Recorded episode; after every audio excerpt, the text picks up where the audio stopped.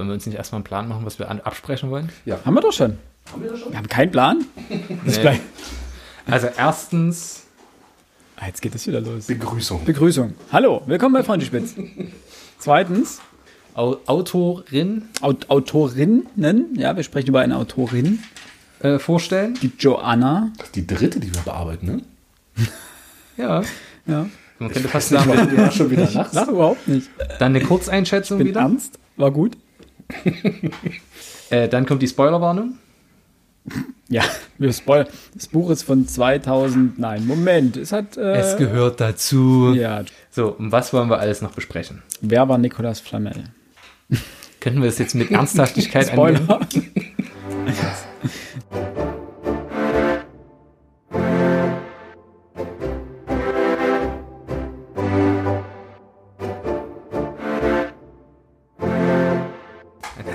Hallo. Ein, ein herzhaftes Hallo zur neuen Folge Freundespitz.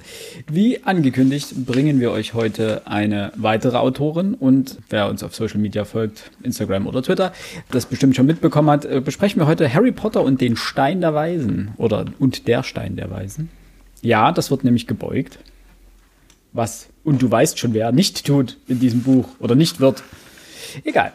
Wir hatten das ja letztes Jahr, glaube ich, in einer Umfrage auf äh, Instagram, war das, glaube ich, äh, erfragt. Nee, glaube ich, auf, auf beiden, auf Twitter und auf Ja. Instagram haben wir das gemacht.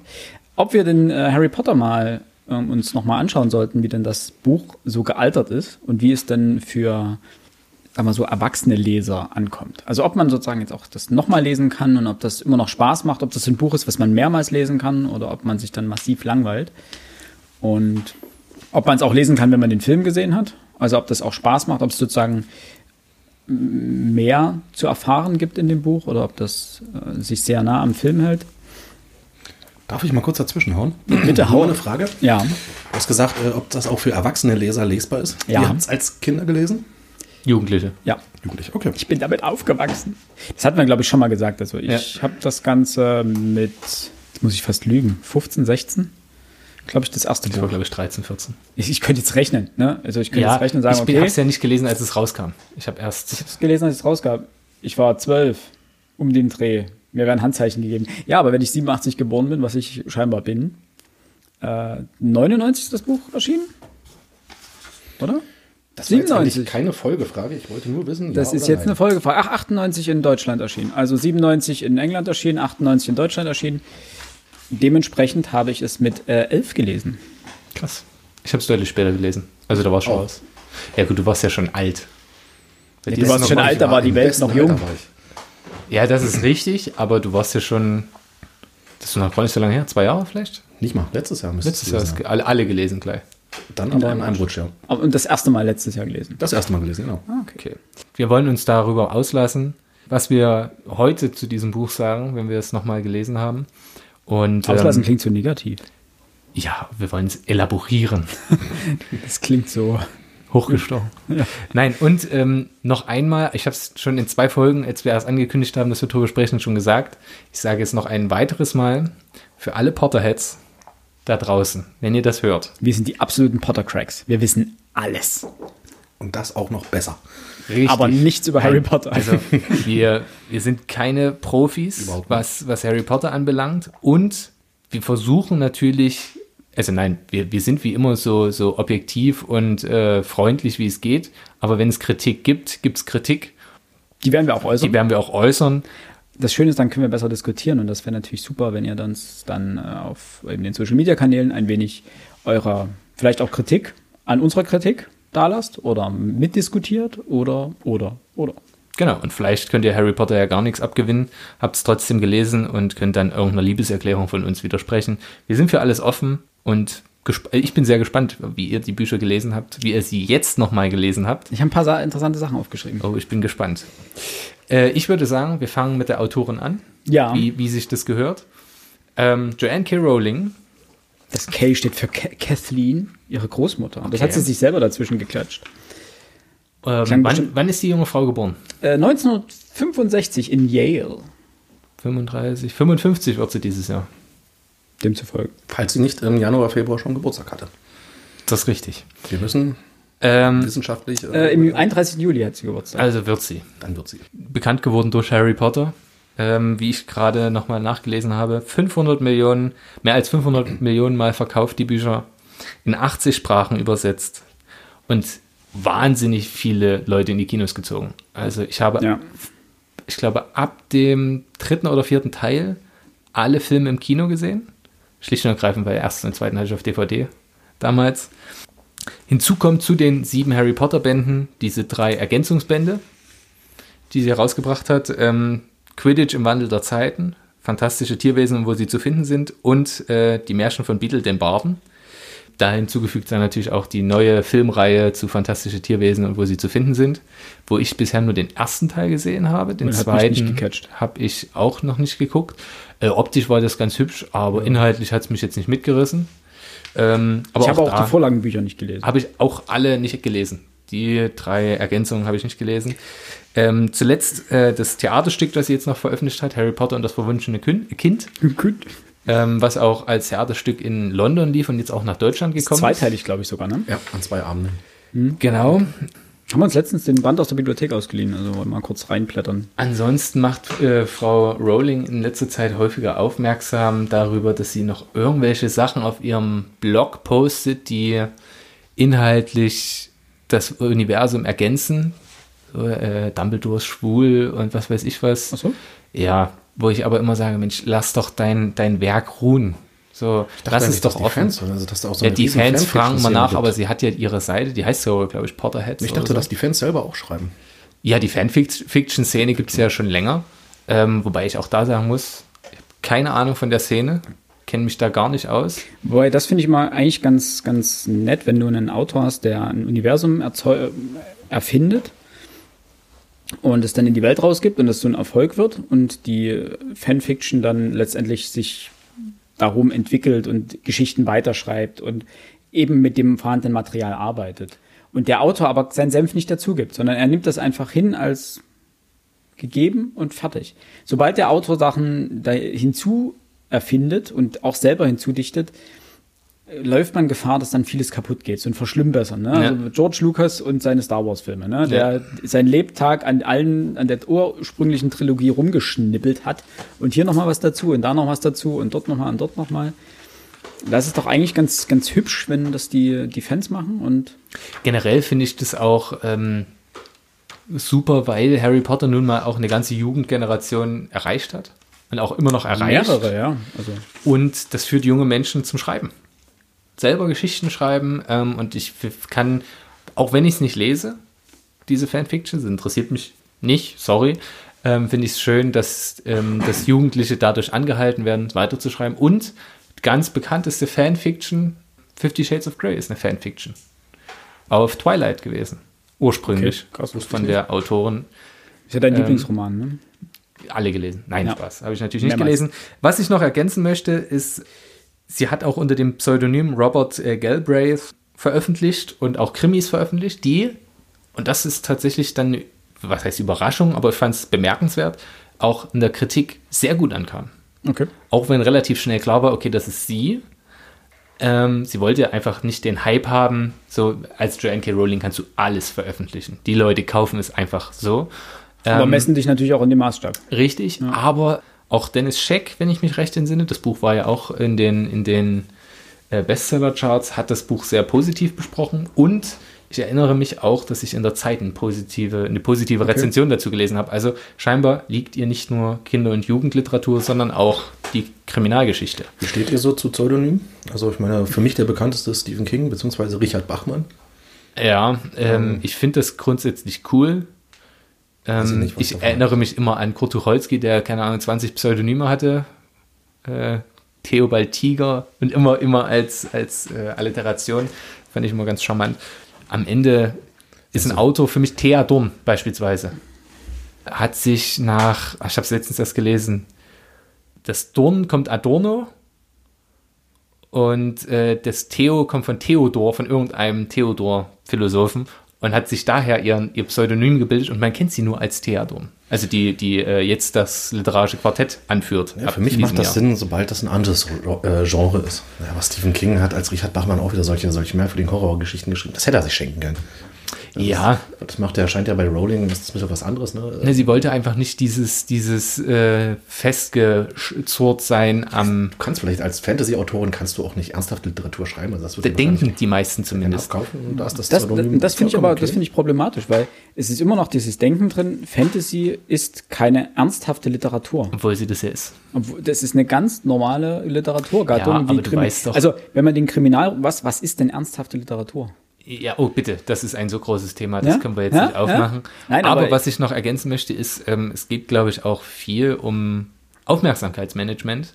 Wenn ich als Privatperson sage, ich schreibe ein Buch und schicke meine Manuskripte an die großen Verlage und wieder erwarten, sagt einer der großen Verlage, das drucken wir, das passt so gut bei uns rein, wir fangen gleich mit einer Auflage von 50.000 an. Dann kannst du dir sicher sein, dass du erfolgreich bist plus, ähm, dass du Aufmerksamkeit bekommst. Wenn du aber sagst, ich möchte eigentlich in meinem Beruf weiterarbeiten, äh, ich möchte ein normales Leben weiterführen, dann ist ein Pseudonym zwingend notwendig, ja. ähm, sonst wirst du ja nie mehr in Ruhe gelassen. Von, von, von, einfach Menschen, die dich sowas fragen. Mein, mein Favorit immer noch äh, hat gar nichts damit zu tun. ehemaliger Bundesliga-Schiedsrichter Wolfgang Stark, der nicht mehr am Schalter bei der Sparkasse arbeiten durfte, weil die Leute halt nicht mehr Geld von ihm wollten, sondern immer nur wissen wollten, wie liefen das jetzt am Wochenende beim Fußball? So, und dann hat man ihn dann in Indienst gez äh, gezogen, einfach weil es ging nicht mehr. Also die Leute sind immer nur noch wegen sowas gekommen. Und da muss ich sagen, persönlich würde ich das ähnlich handeln.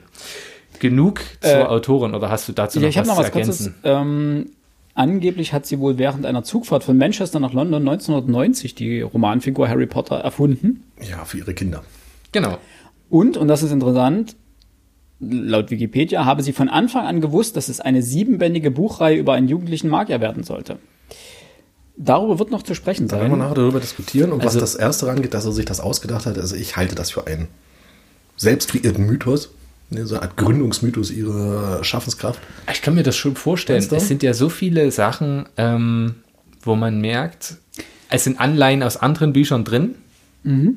Es ist ja auch häufig konstatiert worden und es findet sich auch an ganz vielen Stellen und du hast das alles jetzt im Kopf, weil du viel gelesen hast, wie auch immer. Und dann kommen dir die Ideen einfach so und dass du dann deine Figuren nach bestimmten Mustern bezeichnest, dass die Zaubersprüche nach bestimmten Mustern bezeichnet sind, ähm, dass gewisse Figuren so sind, wie sie sind, das kommt einfach aus deiner eigenen äh, Literatursozialisation. Ich fand es auf jeden Fall schön, die Frau hat es ja auch vom, vom, vom Sozialhilfefall zum Multimillionär gebracht. Deswegen meinte ich diesen Mythos, also diese ja, Tellerwäsche. Selbst wenn, ist es eine schöne Geschichte. Ja, vollkommen okay. Die Frage wird eben zu stellen sein, inwiefern sie wirklich bei dem Konzept oder beim Schreiben des ersten Bandes, wie viel sie, sie schon im Kopf hatte, was später passiert. Ich denke, da kommen wir dann noch drauf und das mal zum im Hinterkopf behalten. Ich denke, dass sie einige Eckpunkte durchaus im Kopf hatte. Ja, also vielleicht nicht exakt nach dem Motto, mit welchem Zauber Harry am Ende Voldemort besiegt. So wie war Spoiler. Wo, ähm, aber vielleicht, was es vielleicht, dass es alles auf so einen Kampf hinausläuft und ähm, was so an sich für Höhepunkte, dass das Trimagische Turnier vorkommen wird. So vielleicht noch nicht genau, was vorkommen wird, aber dass es sowas geben ja. soll. Und da gibt es ein paar ganz interessante Punkte im Buch, wo man merkt, dass sie gewisse Dinge noch nicht wusste, während sie das geschrieben hat. Ja. Also wo mir es, also wo ich es weiß, ist, ähm, Alan Rickman, der Schauspieler von Severus mhm. Snape, hat ja die Rolle auch nur, sie wollte unbedingt ihn als, als Snape haben, ja, den Schauspieler. Perfekt gewesen. Richtig. Leider, leider verstorben. Leider schon verstorben. Ähm, Gott hab ihn selig. Ähm, und er hat gesagt, er wusste als einziger schon, wie es mit seiner Rolle enden wird. Von Anfang an. Sonst hätte er die Rolle nicht übernommen. Das ist ziemlich interessant, weil ich bin der Meinung, dass sie es nicht wusste, dass da noch sechs Bücher in dem Fall dann. Nee, ähm, nur diese eine Figur. Also welche, wie das dann ausgestaltet ist, aber dass Snape jetzt nicht die komplette Zeit ein böser Hund bleiben wird, den alle hassen. Ist er ja auch in dem Buch schon nicht. Auch da kommt es ja am Ende schon raus. Es wird, es gibt ein Foreshadowing. Mhm. So, und du ahnst, aber das ganze Ende, also das war ja im siebten Teil wirklich äh, durchaus auch äh, sehr, sehr rührselig, klingt so negativ, aber wirklich äh, bewegend, emotional. Auch finde ich einer der, der schönsten Momente der ganzen Reihe ähm, das zu wissen, wie es so dahin kommt, da kannst du dem Charakter auch als Schauspieler noch eine ganz andere Finesse in sich geben, würde ich mhm. sagen. So, zu unserer Kurzeinschätzung bitte ich euch wieder, euch kurz und knackig zu halten. Philipp darf diesmal beginnen. War gut. Es war sehr schnell zu lesen. Es ist wirklich unglaublich hohes Erzähltempo. Äh, hat durchaus Spaß gemacht, es wieder mal zu lesen. Ich weiß nicht, ob ich die komplette Reihe nochmal lesen würde. Das ja, hm, ja, hm, weiß nicht. Aber das waren unterhaltsame Stunden damit. Schließe ich mich voll und ganz an. Ähm Jetzt muss ich überlegen, was ich sage. Nein, ähm, mir hat es auch sehr gut gefallen. Es ist leicht geschrieben. Wie Philipp schon sagte, ein paar Stunden, ja, das das Ding. Zwirbelst du halt dann, wenn es sein muss, mal ganz schnell weg. Also nur kurz, schreiben, nur kurz tolle Geschichte. Genau, nur kurz zum Buch, Entschuldigung. Äh, 335 Seiten sind es. Ja. Ich kann das in dem Fall nur bestätigen. Und es ist mir aufgefallen, wie gut das lesbar ist. Ich habe mir vor wenigen Tagen tatsächlich habe ich es nicht am letzten Tag zu Ende gelesen, ich war schon vor Tagen fertig, habe ich mich hingesetzt und habe gedacht, ja gut, fängst schon mal an, eigentlich hast du keine große Zeit, aber es ist ja auch schon spät, guck's mal rein. Und habe am ersten Abend, ich habe es mir extra aufgeschrieben, bis zum verbotenen Wald, also das Kapitel, das dann verbotener Wald heißt, gelesen. Das heißt in dem Fall, ich habe gelesen bis Seite 264. In einem Zug, in einem Stück. Und ich hätte noch länger gelesen, wenn ich nicht so müde gewesen wäre, dass mir die Augen zugefallen wären. Das ist ein schöner Leseflow, ne? Es float wie sonst was. Und ja, es hat Schwächen. Aber, und jetzt, das ist das viel größere Aber, als, also ich habe wirklich gedacht, das wäre so, dass ich sage, okay, ich habe es als Kind gelesen und fand es toll. Jetzt als Erwachsener sage ich mir, vor allem mit dem, was du noch gelesen hast, jetzt wirst du dich durchquälen. Null. Ja. War großartig, hat so viel Spaß gemacht. Ist gut gealtert, ne? Vermute ja. ich mal. Ja, vor allem, du hast trotzdem noch diese, diese kindliche Freude ein bisschen, wenn du es liest, so was passiert als nächstes. So, du weißt genau, was passiert, ist gar keine Frage. Aber du freust dich so, weil du, ach, jetzt kommt diese Hände, mal gucken, wie, sie, wie, wie diese Hände war. Also, ach ja, das ist schön, ja, das ist. Weil es, es hat so, es hat aber auch keine Kanten, ne? Also es ist, ist kein Buch, wo du, wo du dich daran störst oder irgendwas. Du reibst dich nicht dran, das ist richtig. Aber was ich ganz faszinierend fand, war, es gab mehrere Aspekte, wo ich gemerkt habe, ich habe die Bücher ja schon mal gelesen. Also den ersten Teil bin ich mir sogar ganz sicher, weil ich den mit, ich glaube, im, in dem Wartezeitraum für den sechsten oder siebten Band habe ich mir den mal angeguckt, weil ich hatte den Film schon gesehen und wollte es eigentlich gar nicht lesen.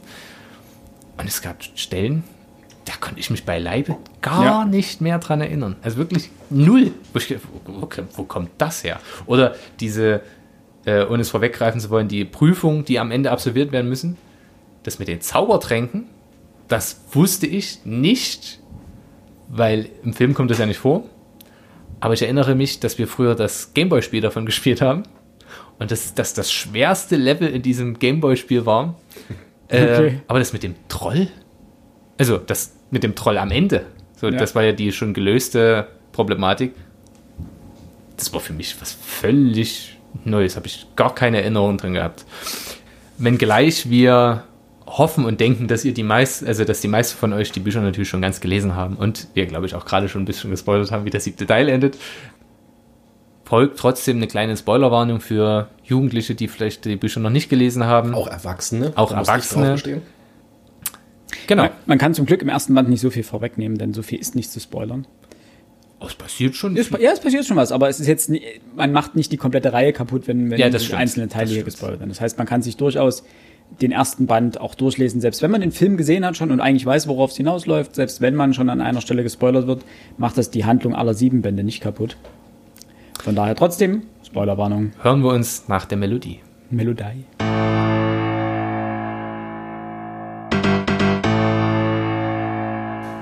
So, was haben wir denn als nächstes auf dem Plan? Äh, wir haben Humor, haben, wir Humor. uns geeinigt. Ist unser erster Tagesordnungspunkt. Oder Albernheiten? Nennen wir es Albernheiten, Humor. Ja. Denn mir ist aufgefallen. Ja. Ich habe vor nicht allzu langer Zeit den Film geschaut. Der, also zum ersten Teil. Und die ganze Stimmung ist, ich will jetzt nicht sagen ernst, aber sie ist locker, aber ernsthaft. Mhm. Ja, es ist jetzt, und in dem Buch, es jagt nicht eine Albernheit die nächste, aber es gibt so viel wirklich alberne Stellen, wo Beispiel? ich mir dachte, was ist los mit euch? Äh, Beispiel Nummer eins wäre Seite 59. wird Dumbledore vorgestellt. Und zwar bekommt Harry dort den, von Hagrid den Brief zugestellt in der, der Hütte auf, dem, auf der Insel. Und dort steht Hogwarts äh, Schule für Hexerei und Zauberei. Schulleiter Albus Dumbledore, Orden der Merlin, erste Klasse, Großzauber, Hexenmeister, ganz hohes Tier. Ja, das Ich dachte mir, what? Internationale Vereinigung der Zauberer, ganz hohes Tier. Passend dazu, ich sehe es gerade oben drüber, Harry kriegt ja die ganzen Briefe zugestellt, Ja. die Adressen. So, Ja. Es fängt mit dem Ligusterweg an und am Ende ist es Mr. Harry Potter, der Fußbodenhütte auf dem Fels, das Meer. Das ist sehr gut, dass wir das ansprechen. Ähm, da könnte ich mich so aufregen über Dumbledore, über Hogwarts, über alle Zauberer. Die wussten die ganze Zeit, was mit Harry bei, seiner Onkel, äh, bei seinem Onkel und seiner Tante geschieht. Angeblich. Und haben diese Kindesmisshandlung toleriert. Äh, jein. Also hier in dem Band wird so erklärt, dass Hagrid erst seit wenigen Tagen sozusagen auf ihn angesetzt ist, deswegen auch ein bisschen zaubern durfte und ihm deswegen äh, immer wusste, wo er ist und was er gerade macht. Und das heißt, die wussten, es war jetzt keine permanente Überwachung, sondern erst sozusagen vor, in letzter Zeit, wo es das in die Nähe der, der Einschulung ging, dass Hagrid sozusagen ein, äh, ein Auge auf ihn geworfen Plus, wo ich dir recht gebe, ist, Dumbledore weiß die ganze Zeit, was mit ihm abgeht. Aber Dumbledore ist ja auch bereit, ihn zu opfern. Dumbledore weiß, dass Filch, äh, dass Squirrels ist. Es ist nicht anders zu erklären. In der Zauberwelt vollkommen okay, aber Harry ist elf Jahre alt. Harry wird von seiner, von seinem Onkel, ja, glaube ich, ist das vor allem gequält bis in, von der Tante ja auch. Die, die Ja, und der, vor allem der Sohn von den beiden, Ne? Dudley. so unfassbar gequält und das ist Kindesmisshandlung hoch drei. Da muss ich sagen, nein. hat. Wir hatten das heute schon mal auf Arbeit besprochen. Es ist England. Das ist, Da passiert, da passiert sowas. Na, und plus, ähm, finde ich du nicht gut. brauchst das, ja, inhaltlich gebe ich dir sogar recht, aber, und das passt auch zu den Albernheiten, wir kommen dann gleich bei den Figuren noch drauf, das sind ja Abziehbilder irgendwo. Er kommt vom absolut Bösen in sein, sein Paradies eigentlich. Ja. So. Und das musst du natürlich für Jugendliche auch, oder ist es ja wirklich die, ich habe, auch das ist meine These generell zur ganzen Reihe, den siebten Teil würde ich einem Zehnjährigen nicht zum Lesen geben.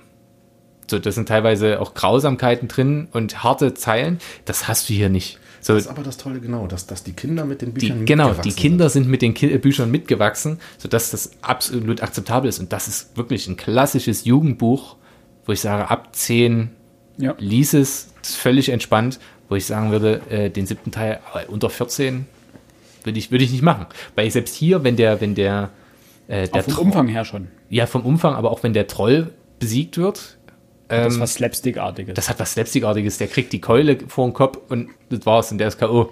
Ist genau das gleiche mit dem Zauberstab, der ihm dann in der Nase steckt. Das ist zwar, mir war das immer so unangenehm, weil ich dann immer das Gefühl habe, oh Gott, wenn ich mir vorstelle, mir würde jemand einen Zauberstab in die Nase rammen, oh Gott, das tut ja sehr weh. Aber es hatte immer was Slapstickartiges, da hast du schon völlig recht.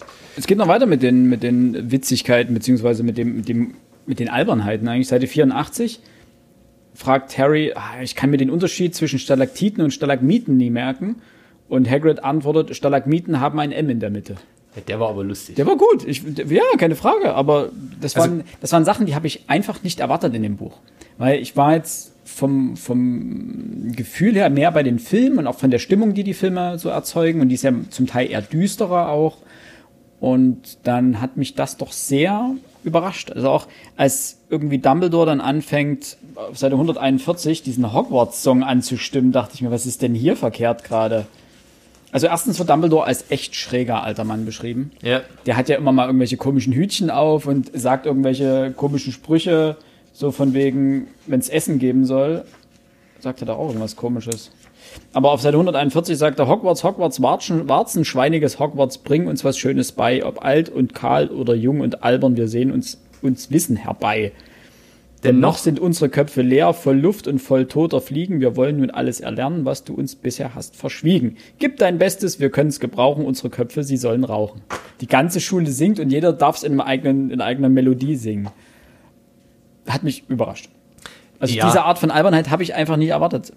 Vor allem, weil im Film Dumbledore ja anders gezeichnet wird. Dumbledore hat dort Ein würdevoller, alter, geheimnisvoller. Genau, der hat seinen einzigen, aber sehr charmanten Moment, in dem er kauzig wirkt, ganz zum Schluss, als der Bertie Birds Bohnen Ja, isst genau. und sagt, ich hatte mal einen mit Popel. Und dann isst er einen und sagt, "Mm, Ohrenschmalz.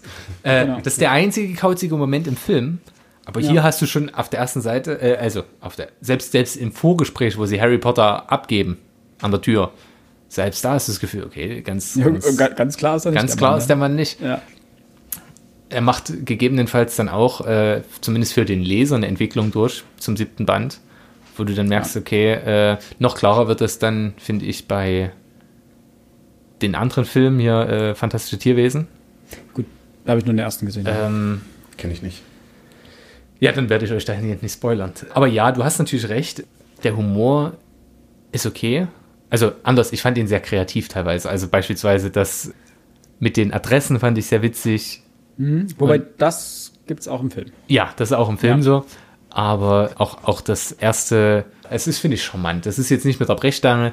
Das fand ich ganz, ganz neckisch. Ja, das kam halt so zwischen. Man hat aber einfach eine andere. Durch die Filme hat man eigentlich ein komplett anderes Bild zum Teil von Personen. Gerade von Dumbledore. Der widerspricht sich zum Film hin am, am ehesten noch. Und das war einfach überraschend. Da Ja. stehst du plötzlich denkst, okay, was, warum ist er ein ganz hohes Tier? Warum fängt er jetzt so kauzig an zu singen? Und warum hat er hier eine komische Bommelmütze auf? Was ist los mit dem Mann? Was stimmt nicht? Aber generell auch die anderen Momente, ähm, wenn Harry die erste, das erste Mal diese Abziehbilder kriegt mit dem Schokofrosch drin ähm, und dann sagt, er ist jetzt, also Dumbledore ist jetzt weg. Und Ron sagt, nee, der kann ja nicht die ganze Zeit da rumstehen. Das fand ich schon damals als Kind großartig. Ja, das stimmt. Die, diesen, diesen äh, charmanten Humor, ähm, der zieht sich durchs Buch durch, fand Ja. ich. ja, auch solche Figuren wie der fast kopflose Nick. Ja, ach, großartig. Oder wenn Harry dann den, den blutigen Baron nachmacht, um Ja. Peeves äh, wegzuschicken. Ja. Das ist schon, schon, schon ganz hübsch. Wollen wir zum nächsten Tagesordnungspunkt kommen oder habt ihr noch was zum Humor? Dann, Nö, das war einfach nur so ein kurzer Bloß, bloß Einwurf. eine den Sache, ich- dass ähm, die beiden Brüder von ähm, Ron und äh, von, ja, von Ron, Fred und George. dass die ähnlich, also dass die auch im Film unglaublich witzig rüberkommen. Und dass das so ein bisschen so diese, wie sagt man, die, die, die Clowns. Der Comic Relief. Ja, Nee, aber die sind ja die Schulclowns eigentlich, das ja ist schon das, recht. das ist ziemlich cool. Ah, die sind als Figuren einfach angenehm. Also. Als nächstes haben wir die Sprache.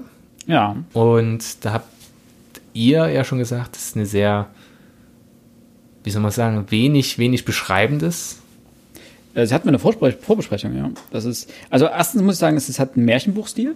Auf Seite 6 geht es nämlich los und das fand ich ganz interessant. Glaube ich sogar die, ja, die zweite Seite. Als Mr. und Mrs. Dursley an einem trüben und grauen Dienstag, an dem unsere Geschichte beginnt, das ist halt so dieser, dieser typische Ja. Märchenbuchstil. Unsere Geschichte beginnt in einem dunklen, dunklen Tag, in einem dunklen, dunklen Wald. Ja, also Ja, das, nochmal das Ansprechen des Lesers. Genau. Und das kommt nur das eine Mal vor. Ich weiß gar nicht, ob es in den späteren Büchern passiert es, glaube ich, gar nicht mehr, weil da hat, ja, macht ja keinen Sinn. Aber ansonsten, in dem Buch wird unglaublich wenig beschrieben. Also ich habe ein bisschen drauf geachtet, so nach dem Motto, wie wird Hogwarts beschrieben. Szenen werden generell immer nur ganz kurz einleitend beschrieben, so nach, wo sind sie? Klassenzimmer, fertig. Ja. Und dann vielleicht bei Snapes ähm, Zaubertrankzimmer, Zimmer Snape, unten in einem Gewölbe, es stehen viele Glasflaschen rum, fertig. ja. Na, also es gibt andere äh, Autoren, die dann anfangen so, ja, und dort besetzte sich der Dreck an den Fläschchen ab und da gab es Fläschchen mit grün, mit blauen, mit rosanen Tinkturen und so weiter. Sich irgendwie seitenlang ergehen, wie dieses Zimmer aussieht, Ja. um es zu beschreiben, wie die Bänke beschaffen sind, wie es riecht. Also um dir wirklich ein Bild im Kopf zu erschaffen. Aber das passiert gar nicht. Aber das hat hat den Nachteil, dass man sich natürlich mehr denken muss, dass man, dass die Fantasie mehr angeregt werden muss, aber es geht zugunsten des hohen Erzähltempos. Damit kann sie ein unglaubliches schnelles Erzähltempo aufbauen und wirklich von einer Szene in die andere rutschen. Also ich habe mich irgendwann gefragt, so, wann kommt denn die Szene, wo sie dann runtergehen in, diesen, in das Verlies? Und ich war weiter und weiter und war irgendwie auf Seite 300 und dachte mir so, also irgendwann muss das auch mal kommen. Und so, wie jetzt noch zehn Seiten? Ach so, jetzt geht's runter? Was zur Hölle? ja und Hatte fünf Seiten mehr- später ist die Geschichte vorbei. Genau, und eigentlich. du denkst so, was zur Hölle? Wie Solche, solche Sachen sind übrigens, ähm, ich muss jetzt mal dazwischen hauen und deine, deine schöne Geschichte kaputt machen. Ähm, das soll jetzt keine Kritik an Rowling sein, aber das ist einfach mal ein Anzeichen für, ähm, ich sag mal, Schreibneulinge, für Anfänger. ja. Das ist ein Zu also viel kein- Plot kein- für zu wenig Das Buch. ist, ja, Ja. es ist kein, kein stilistisches Mittel. Nee, glaub ich auch nicht. Jetzt so, Glaub ich auch nicht. so, so klang das jetzt bei dir so durch. Nee, ich habe einfach nur gesagt, was, was dadurch gewinnt die Geschichte an mehr Fahrt, aber du hast Ich natürlich. finde es vollkommen okay. Ich gebe dir vollkommen recht und das macht das Buch halt auch so leicht lesbar. Ja, ja. Und deswegen soll das jetzt keine Kritik sein. Hat aber, hat aber wirklich den Nachteil. Also ich habe jetzt, ähm, euch jetzt vorhin schon erzählt, ich habe ähm, das Rad der Zeit jetzt angefangen, was wirklich ein krasser, krasser Gegensatz dazu ist. Ich keine Ahnung, die ersten 20 Seiten jetzt gelesen. Und die Handlung steht immer noch auf Wiese Nummer eins und das Mädel hat sich dort mit dem Wassereimer von A nach B bewegt. Ja, und kennst jetzt jeden Grashalm und es wurden schon, keine Ahnung, 30 Figuren eingeführt, also Namen genannt. Also es gibt auch wirklich komplette Seiten für diesen Rater-Zeitzyklus, äh, wo alle Namen draufstehen, wer wo wie dazugehört, damit man das nachvollziehen kann, weil man den Überblick verlieren wird. Und ich kann mir jetzt vorstellen, warum das so ist. Also das ist einfach der krasse Gegensatz, wie, wie sehr man Dinge auch beschreiben kann. Und das erzeugt natürlich einen unglaublich langsamen Lesefluss, was auch frustrierend sein kann, weil du irgendwann 200 Seiten gelesen hast und denkst, ich bin immer noch in dem Zimmer. Harry, jetzt geh raus. Ich muss sagen, äh, gerade diese Offenheit der Sprache ähm, und dieses, dieser Flow sorgt dafür, dass die Fantasie eben wahnsinnig angeregt wird. Weil, wenn du jetzt die Filme nicht unbedingt gesehen hast, aber selbst wenn du sie gesehen hast, ähm, ich sehe die, ich sehe Hogwarts vor mir.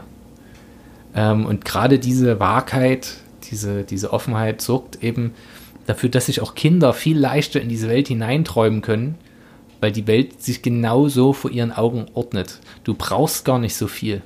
Niemand Ja, würde doch jetzt sagen, das sähe so aus wie ein normaler äh, DDR-Blockbau Hogwarts. Das ist ja nicht so. Und Du hast ist, ja trotzdem wenn- eine Vorstellung. Ja gut, selbst wenn, du hast halt 200 Leser und du hast 200 verschiedene Hogwarts-Gebäude, die entstehen. Und das ist das Und, Schöne daran. ähm, der, der Einf äh, Einwurf mit äh, der Laienhaftigkeit, den würde ich sogar unterschreiben. Ich glaube, dass es tatsächlich so ist. Und dass es auch super so ist. ja, das ist, und das war, wie gesagt, keine Kritik an, Ähm, an weil- gewesen. Für, für junge äh, Leser ist es natürlich viel einfacher zu begreifen.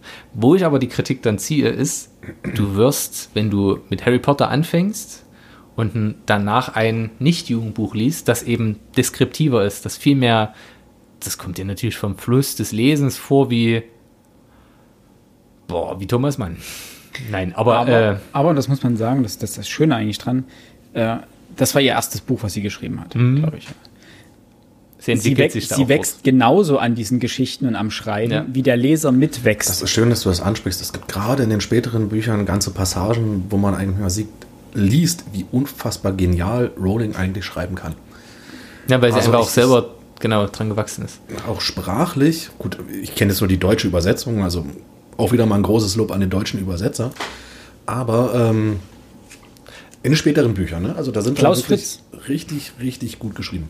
Entschuldigung, habe ich dir jetzt eine Pointe Ja, ich wollte Alex erst aussprechen lassen und dann den Übersetzer loben. Keine Ahnung, wer die anderen Bücher übersetzt hat. Da müsste man sicherlich nochmal nachgucken, aber meistens bleibt es ja gleich. Aber ich weiß es natürlich auch nicht. Es wäre jetzt alles hier Stochern im Dunkeln. Ich Ähm, könnte ja aufstehen kurz. Dass sie Talent nichtsdestotrotz- hat, darauf wollte ich noch hinaus, das merkt man auch in diesem Buch schon. Und wo ich das sprachlich nochmal festgestellt habe, ich habe ja jetzt bei Franka Potente vorgeworfen, es gibt keine Entwicklung. Die gibt es hier auch sprachlich nicht. Aber die Sprachart der Akteure ist so unterschiedlich, ob das Professor McGonagall ist, ob das Professor Snape ist, ob das Dumbledore ist, ob das Harry ist, ob das Ron ist, selbst ob das Dean ist, äh, die ganzen Nebencharaktere, Draco und so weiter, ähm, die haben alle was Eigenes, was charakteristisch ist. Und bei dieser Geschwindigkeit, es passiert auch nicht, dass man quer liest. Ich habe bei den Büchern, zumindest beim ersten Band, nicht quer gelesen. Ich habe wirklich Wort für Wort, weil du auch das Gefühl hast, ähm, du würdest was verpassen, wenn du fünf Zeilen aussetzt. Weil da äh, gefühlt schon wieder sind wir zwei, zwei Bände weiter. Weil, weil immer was passiert. Ja, das stimmt. Ähm, und das ging mir dann später in den Bänden so, dass ich gedacht habe, ja, komm, wo ist wörtliche Rede? Ah, hier ist wörtliche Rede, okay. Da konnte sie mal eine halbe Seite auslassen, wo sie irgendwas beschreibt. Ähm, auch das wäre sicherlich interessant, das nochmal sich anzugucken. Ähm, aber ja, mir hat's, wie gesagt, nicht grundlos liest du an einem Abend 260 Seiten. So, das, das schaffst du bei noch, anderen Büchern normal nicht. Ähm, und das ist eine, eine Leistung. Dieses süchtig machen eines Buches, das ist, glaube ich, eine sehr, sehr große Leistung, die sie hier erbracht hat. Ich weiß auch nicht, ob ich schon mal ein Buch das zweite Mal gelesen habe mit so einer Begeisterung. Weil das, das zieht wirklich. Also es ist einfach so, dass ich kann viele verstehen, die sagen, mein Lieblingsbuch, was ich immer und immer wieder lesen kann, Harry Potter. Kann ich. Also ich weiß nicht, ob es die, die letzten, ich habe ja den allerletzten Band nie zu Ende gelesen, weil er mir auf den Sack Stimmt, geht. das hatten wir auch schon mal besprochen. Ja, aber hier ist es auf jeden Fall Ähm, großartig. Rowling benutzt, weil du jetzt die wörtliche Rede angesprochen hast und ähm, man natürlich darüber auch erkennt, wie die Personen drauf sind. Rowling benutzt einen sehr subtilen Trick. Sie nutzt sehr viele Adjektive. Beziehungsweise Verben, um zu äh, bevor die wörtliche Lo Rede losgeht, dass du schon weißt, in welchem Bezug ähm, ja. die wörtliche Rede gefällt. Das ist mir nie aufgefallen. Äh, das fiel mir auch bloß ein, weil ich ja derzeit auch ähm, H.P. Lovecraft lese. Und das wirft man ihm halt vor, dass er viel zu häufig äh, Wörter benutzt wie, das ist eben gruselig, das macht Angst, äh, das ist schaurig. Ne? Das ist nicht die wörtliche Rede, sondern eigentlich das, wie die wörtliche Rede zu verstehen ist, dass das den eigentlichen äh, Rahmen ausmacht. Und das ist bei, bei Rowling ähnlich. Also ähm, wenn die Bibliothekarin ähm, mit einem Staubwedel herumfuchtelt, ja, dann weißt du auch, auf welcher, welcher Ebene gewissermaßen die nachfolgende wörtliche ja. Rede von ihr zu deuten ist. Ja. Ich würde es nicht subtil nennen. Sie macht es fast schon offen. Ja? Das ist schon sehr offen. Es ist nicht so wie, ja wie bei, wie bei, bei Marco Kling gibt es ja diese, also da kommt ja dieser, dieser Fluss, die Känguru-Tetralogie, also Trilogie plus den vierten Band, der jetzt noch dazugekommen ist, ähm, gibt es fast immer dieses sagte das Känguru. Und wenn er das vorliest, kommst du so in so einen Staccato-Rhythmus rein. Das ist so richtig schön abgehackt. Ähm, wo er trotzdem immer wieder sagt, sagt das Känguru, sagte er. Und lustig ist, wenn er das vorliest, weil er liest ja faktisch als Erzähler, als er selber und als Känguru. Und das macht den Reiz aus. Einfach, du brauchst das gar nicht. So dieses, wie sprechen die gerade, weil du es dir einfach vorstellen kannst, wie dort gerade zwei Typen, ein Typ und ein Känguru sitzen und sich gegenseitig Worte an den Kopf werfen. Und hier ist es halt für, auch ja, muss ich so sagen, für junge Menschen einfach schnell nachvollziehbar. Du musst dir grundsätzlich über die Gefühle der Charaktere nicht groß Gedanken machen, weil sie beschrieben werden. Aber, aber stammelte Quirrell oder so oder stotterte der. Bei dem Foul beim Quidditch, ne? Madame Hooch? Madame Hooch. Hooch äh, reagierte wütend. Ja. ja. Und dann Doppelpunkt, dann geht die wörtliche Rede los. Oder äh, Ron antwortet, was habe ich hier gerade gelesen, äh, antwortet vernünftigerweise. Also, ja, das ist, es ist okay. halt sehr wert, okay. aber ich finde ja, das wirklich. Ähm, ich muss auch Folgendes noch dazu sagen. Jetzt zur Einordnung. Es ist als Jugendbuch konzipiert. Ja. Wir können also, ich kann jetzt nicht den Maß, also Wertmaßstab anlegen, den ich jetzt beispielsweise an Franka Potente angelegt habe, weil das ja grundsätzlich ein Buch für Erwachsene ist. Und du hast ja auch gute Jugendliteratur und du hast schwächere Jugendliteratur. Ähm, das heißt also, man muss schon sagen, okay, wer ist die gedachte Zielgruppe und welche Zielgruppe ist es geworden? Denn gedacht war natürlich das wirklich ausschließlich für Jugendliche von 10 bis 16 wahrscheinlich, dass es dann plötzlich äh, alle. alle wurden. Äh, das konnte man ja so nicht erwarten. Vielleicht liegt es genau daran, dass es für alle wurden. Ne? Es ist einfach. Und alles, was einfach ist, kannst du irgendwo einfach, aber komplex genug, um die Menschen trotzdem ein bisschen zu fordern. Und die Geschichte ist spannend. Und die Geschichte ist spannend. Das ähm, ist so diese genau, wir kommen zu sechstens unserer Figurenkonstellation bzw. Figurenzeichnung und natürlich den grandiosen äh, Namen, die sich Frau Rowling ausgedacht hat. Ja. Und da möchte ich gleich zu Beginn anführen, etwas, das mich im Nachhinein dann im Film stört. Mhm. Ähm, im Film ging mir das immer sehr auf den Kranz. Ron ist ab dem vierten Teil, im vierten Teil besonders, als Harry dann beim Trimagischen Turnier mitmacht, ohne es zu wollen, ist sehr eifersüchtig auf ihn. Beziehungsweise er, da entsteht ja fast eine kleine Feindschaft zwischendurch, mhm. wo es ihn stört. Ich habe mir immer gefragt, Alter, du weißt doch, wie er ist. So, du hast es jetzt drei Teile mitgemacht. Warum? drei Jahre. Aber Pubertät. Ja. ja. Aber in, der im Buch jetzt in diesem die ersten Horm Band. Hermione. Okay, der war schlecht, sorry, mach weiter. Hermione. Ähm, hier, hier im Buch kommt klar raus, dass Ron ja einen absoluten Beweggrund hat. Nämlich, seine ganzen Brüder sind für irgendwas bekannt. Percy ist Vertrauensschüler. Charlie war ein übelster. Äh, ist das der Drachendude? Das ist der Drachendude, der war Quidditch Pro. Genau. Ähm, Und macht jetzt was mit Drachen. Der andere Bruder, der, der auch völlig Bill? Bill, genau, Bill, der auch erfolgreich ist. Ähm, Fred und George, die wahnsinnig beliebt sind bei allen. Und er kommt dort jetzt als äh, fünfter Junge hin und sagt: Hallo. Hi, I'm Ron. Ähm, eins, zwei, drei, vier, fünf. Als Sechster, er ist ja schon der Sechste. Ich habe die Zwillinge jetzt äh, als eine Person genommen. Aber ähm, er ist immer, der hat ein, ein, ein Geltungsbedürfnis, einfach um auch zu zeigen, ich bin nicht nur rothaarig und ein Weasley, ich bin eine, ein Individuum. Und ich bin mehr als der Best, äh, der Kumpel von Harry. Ja, genau. Und ähm, wo du bei Hermine genau das Gleiche. So, Hermine stammt von Muggeleltern ab und hat automatisch den Willen zu zeigen, hey, man, du musst nicht von Zauberern abstammen, um halt großartig in dem zu sein, was du gerade tust. So, und das ist ein klassisches Narrativ, eigentlich ein, würde ich jetzt meine These, ein klassisches Migrantennarrativ. Der Migrant, der allen zeigen möchte, ich gehöre eigentlich nicht zu eurer Gruppe, zu eurem exklusiven Kreis dazu. Und dafür, dass ich jetzt da reingerutscht bin, zeige ich es euch richtig.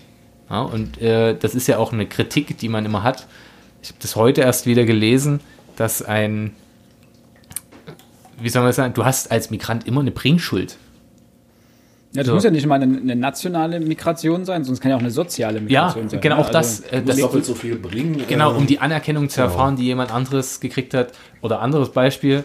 Äh, es ist scheinbar völlig okay, wenn, wenn ein Deutscher nicht arbeiten möchte, also jemand ohne Migrationshintergrund, aber wenn jemand mit Migrationshintergrund nicht arbeiten möchte, was genau das Gleiche ist eigentlich, ähm, dann wird er als faul und was weiß ich was ja, abgetan. Also Schrödingers Flüchtlinge nehmen uns die Arbeitsplätze weg und wollen gar nicht arbeiten. Das ja, mich an, so, äh, ist, ähm, wir waren heute bei Switch, der arbeitslose, arbeitslose Herbert. Ja, ja und ähm, das, das sehe ich bei Hermine. Also das ist meine große, the big Deutung. Ähm, und ich finde dahingehend die Figuren teilweise sehr, also die Hauptfiguren sind gut gezeichnet. Ich finde Harry Potter schlecht gezeichnet weil er für mich am, wie soll man sagen, dieses, ich kämpfe jetzt dafür, sonst tötet mich Voldemort, ich sterbe sowieso, wenn Hier ich ihn jetzt nicht aufhebe. Ja. Und der ist zehn Jahre, elf Jahre alt?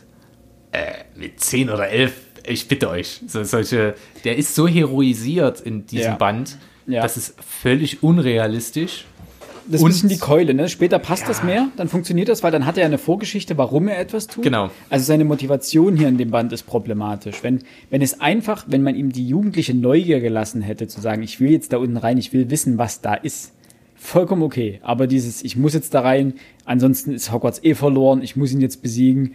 Das ist übrigens eine Sache, die so ein bisschen deiner Theorie widerspricht. Ähm, was ich sehr problematisch fand, war die Darstellung von ähm, Hermine als, als Mädchen ist sie jemand, die sehr, sehr fleißig ist, mhm. während Ron und Harry ja sehr faul sind. Ja. Aber es sind eben diese faulen Jungs, die letztlich, ähm, wenngleich Hermine einen ganz großen Teil dazu beiträgt, aber es sind die beiden Jungs, die letztlich das Ganze zum Guten wenden. Das ist im Film übrigens noch viel, viel krasser dargestellt, ne? finde ich. Ähm, ja, und warum? Weil es ein, der Part, wo Hermine am Ende brilliert, den gibt es im Film nicht. Das stimmt. Da, da, kann sie nur bei dir über ihre Kräuterkundekenntnisse brillieren, ja. wo du sagst, okay, ja, whatever. Aber diese, die Logikaufgabe, wo Harry und Ron ja völlig aussteigen, weil sie es gar nicht raffen, ja. die gibt es im Film ja nicht. Ja. Und dadurch kommt genau das zustande. Ähm, Aber Harry und Ron werden alleine wahrscheinlich von Neville verprügelt worden.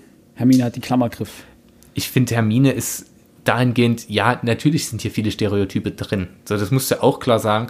Am meisten gestört hat mich das tatsächlich bei den äh, Dursleys, also Harrys Patenfamilie, Familie, ähm, die schlicht und ergreifend die Inkarnation des Bösen sind. Mhm. Ja. So. ja lustig, lustigerweise, äh, Dudley ist ja der übelste Choleriker, ne?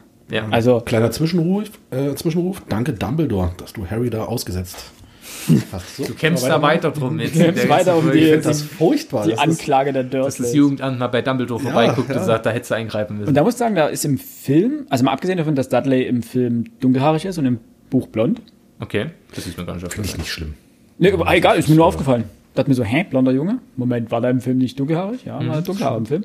Äh, ist er im Film ein bisschen, na klar, ist er gehässig dargestellt und ist äh, aber auch so ein, so ein, halt ein fetter Tollpatsch halt auch. Und aber das ist dümmlich eher. Dümmlich und ähm, aber auch tollpatschig auch, also durch seine, durch seine, ähm, er darf alles essen und er stopft sich übelst voll, so dieses. Der ist halt so grob schlechtig. Ja, genau, also ein bisschen. Und im Buch ist er ein übelster, also am, abgesehen davon, dass, dass er gesagt wird, dass er eine, eine Gang hat in der Schule, mit der er irgendwie haufenweise Leute tyrannisiert, ist er auch ein übelster Choleriker. Es gibt auf Seite 45 das war kurz nach dem Ausraster. Am nächsten Morgen beim Frühstück waren alle recht schweigsam. Dudley stand unter Schock. Er hatte geschrien, seinen Vater mit dem Smeltingstock geschlagen, sich absichtlich übergeben, seine Mutter getreten und seine Schildkröte durch das Dach des Gewächshauses geworfen, aber sein Zimmer hatte er trotzdem nicht zurückbekommen. Wo ich mir dachte, Alter, was geht mit dem Jungen ab? Aber unabhängig Der geht ja vom, voll steil. vom Buch, ich muss am Film einfach mal den beide Darsteller, sowohl von, von, von dem Jungen als auch von dem Vater, also dem Onkel von Ja. Harry, loben. Und gerade der Vater in den späteren Filmen, dieses Gehässige, wenn er so dämlich in diese Kamera grinst, Ist gut, ne? es ist so unfassbar gut dargestellt. Ist ja auch ähm, ein sehr bekannter Schauspieler gewesen. 2013 Auch verstorben. gestorben. ja, ne? ist auch Genau. schon verstorben. Ähm, die Motivation von Petunia, die ja eigentlich der ausschlaggebende sehr treibende spät Teil ist, erst die kommt erst so spät. Ähm, Im Buch nur kurz, Da wird sie aber schon angedeutet. da wird sie angedeutet, Dann im aber was, Band, äh, im sechsten Band? Oder? ja, relativ wirklich sehr spät und bis dahin bleiben die so unklar, warum die alle jetzt diesen Jungen hassen. Ja, ja. Ähm, dass es auch da, ne, ich spoilere das jetzt nicht für die Leute, die noch weiterlesen wollen, das wäre ja Quatsch. Ja, wobei das im Buch schon sich früher, es schwenkt früher um. Harry zieht ja hier schon hoch in sein Zimmer, in das neue Zimmer. Das macht er im Film erst im zweiten. Zweiten. Ja. Zwe- zweiten? Ja. Äh, macht Film ein Stück später. Und es werden im Buch auch mehr Szenen beschrieben, in denen Onkel Vernon zwar immer noch diese Gehässigkeit hat, also auch immer noch, man merkt immer noch, dass er Harry überhaupt nicht leiden kann, aber trotzdem Dinge für ihn tut. Er fährt ihn ja auch zum Bahnhof. Man könnte auch genauso sagen, sauber dich doch hin, kleiner Schüler. Ja, ähm, Na, aber also er macht auch Dinge für ihn und er, sie lassen ihn ja auch hochziehen. Natürlich haben sie ihre eigenen Beweggründe dafür.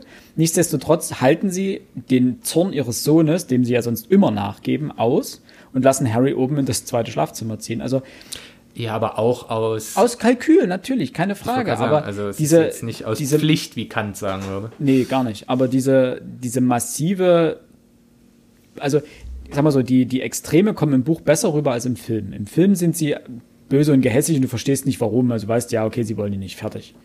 Ähm, Im Buch schwanken sie mehr zwischen wirklich eigentlich noch fieser zum Teil Ja.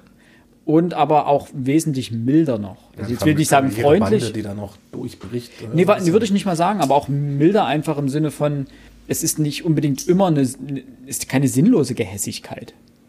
Es wird, er wird oft gemobbt, aber meistens hat es Gründe. Es ist, also mal abgesehen von Dudley, der ihn einfach mobbt, weil er ihn mobben kann, aber Vernon und Petunia mobben ihn jetzt nicht per se dauerhaft. Sondern sie haben auch mal Momente, wo er, wo er ihnen einfach egal ist und wo Genau. sie ihn eben zum Bahnhof fahren, wo sie sagen, ja gut, ma- machen wir halt. Hauptsache, wir sind Hauptsache- los, weil sind sonst los. Ja, ja. genau. Also so, so, ein, so, ein, so ein Opportunismus schwingt da manchmal. Nichtsdestotrotz, das sind für mich mit die schwächsten Figuren, zumindest im ersten Band, wo ich sage, die sind so, das sind wie Abziehbilder. Das sind wie, okay, was können wir uns noch Böses über Ja. Figuren vorstellen? Okay, das nehmen wir jetzt noch mit rein. Demgegenüber finde ich die Professoren an der Schule wieder relativ gut. Anders beispielsweise Malfoy, den ich hier im Buch auch ähm, klar, der muss ja auch eine Entwicklung durchmachen in den weiteren Teilen und die wird, ich finde, Malfoy macht eine grandiose Entwicklung durch und wa äh, warum er so ist, wie er ist. Aber hier die erste Begegnung, die er dort in diesem, in diesem Zaubererladen mit Harry hat, die, die ist ja grässlich.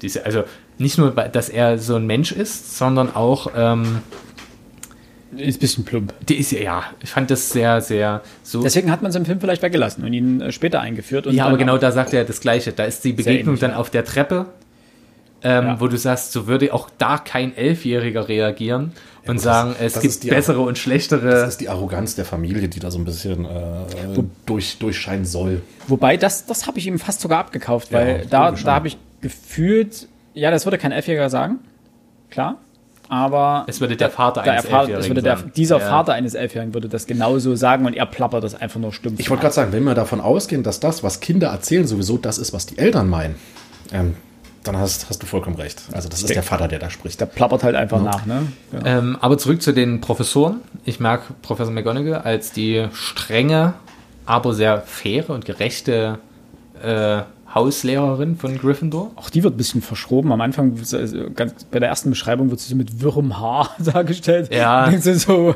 ist gerade irgendeiner Hecke entsprungen. Auch wie sie am Anfang gleich jetzt äh, zu, mit, den, mit, den, mit den Geistern spricht. Äh, Jetzt verschwindet von hier. So, so, so würdelos, würde ich es mal nennen.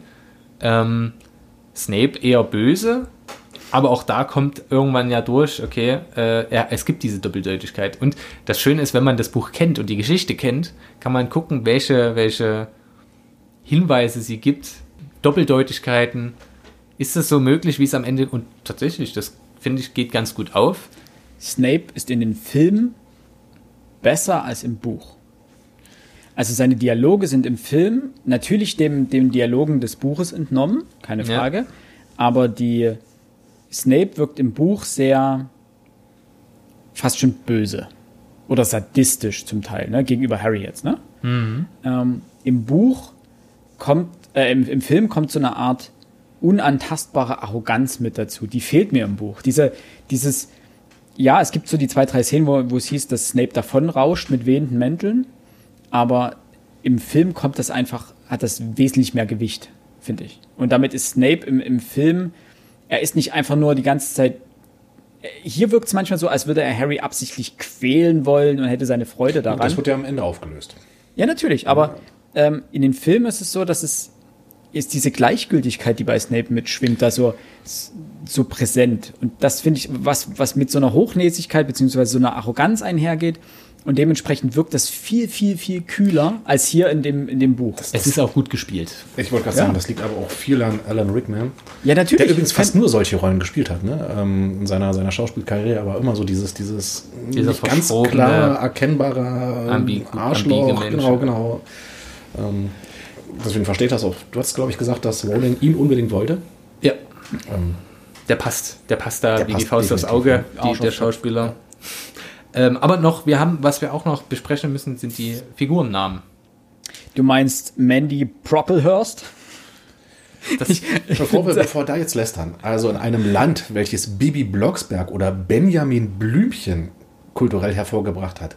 Sollten wir Mandy Brocklehurst okay? stark, genau, sollten wir nicht allzu stark über britische Namen und äh, Wort, Wort Namensschöpfungen äh, ablästern. Ich finde die, groß, nein, ich finde die großartig, aber es hat hin und wieder so ihren, seinen Charme. ich finde primär ähm, diese, diese, auch die Übersetzung einfach schön. Wenn man des Lateinischen ein bisschen mächtig ist, macht das einfach Spaß. So, äh, Minerva als die, die äh, eigentlich die römische Athene.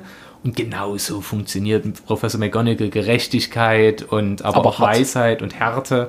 Ja. Denn Athene ist ja auch, oder Minerva ist ja auch eine Kriegsgöttin. Ähm, nicht nur Ares und Mars, liebe Mythologiefreunde. Äh, plus Severus. Snickers nicht zu vergessen. Den schlechten. Severus äh, heißt ja Ernst auf Latein. Severus Snape. So. Ähm, ja, das sind so die Kleinigkeiten. Chapeau, Mr. Max. Ich wollte dich schon bitten gerade. Ähm, im Impressum, ist egal. ach scheiße. Äh, ich fand das sehr, sehr hübsch. Auch die ganzen Zaubersprüche.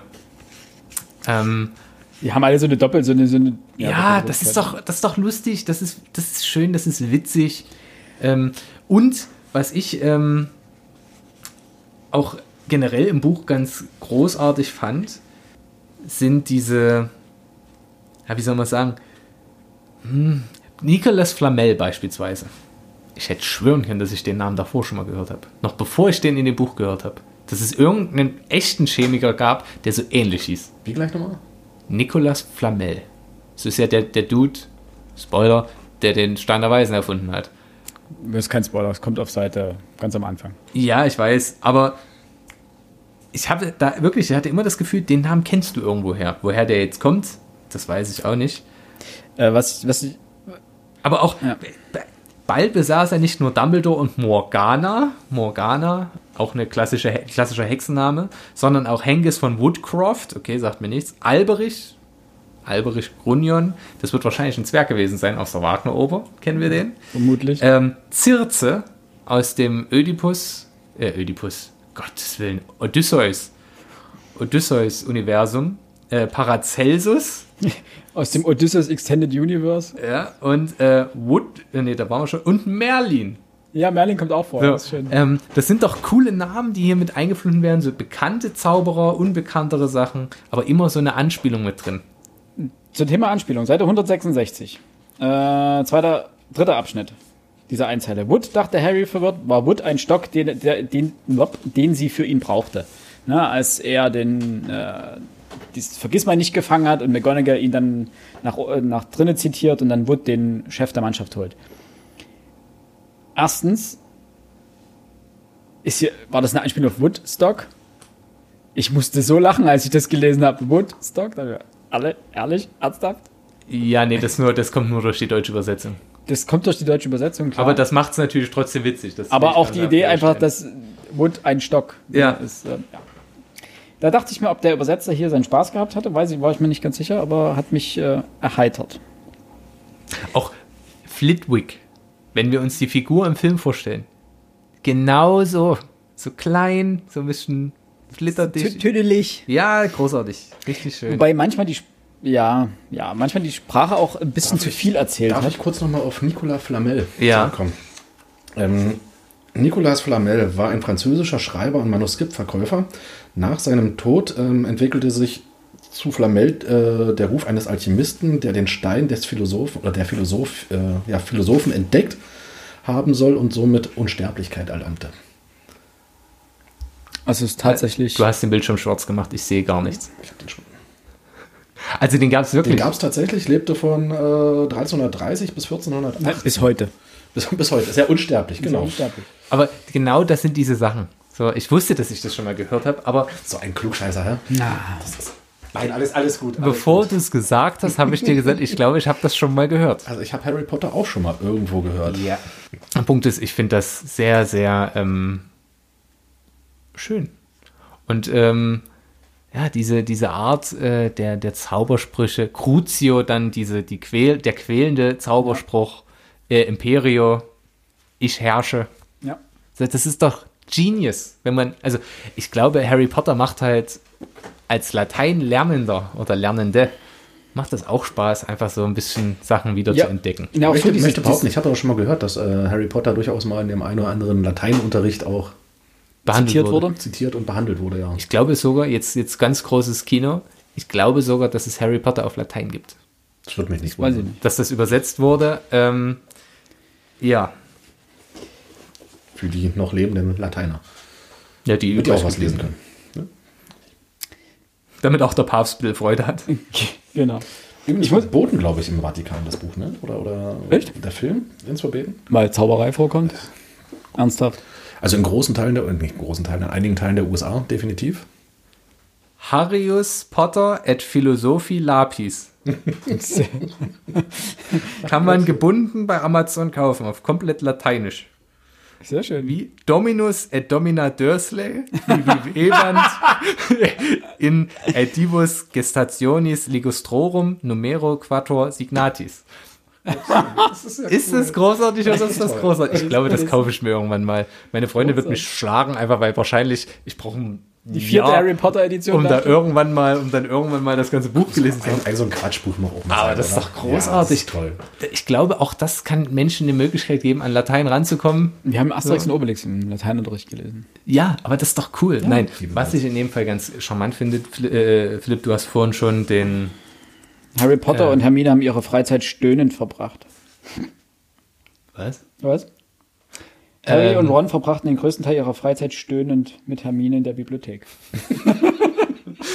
das war die eine Szene, die an, der anderen Szene ließ Harry sein Würstchen los. Du bist ein Tier. Ehrlich, du machst alles kaputt. Sie hat das geschrieben und, und der Fritz, wie, hat er, wie hieß er? Klaus Fritz hat es übersetzt.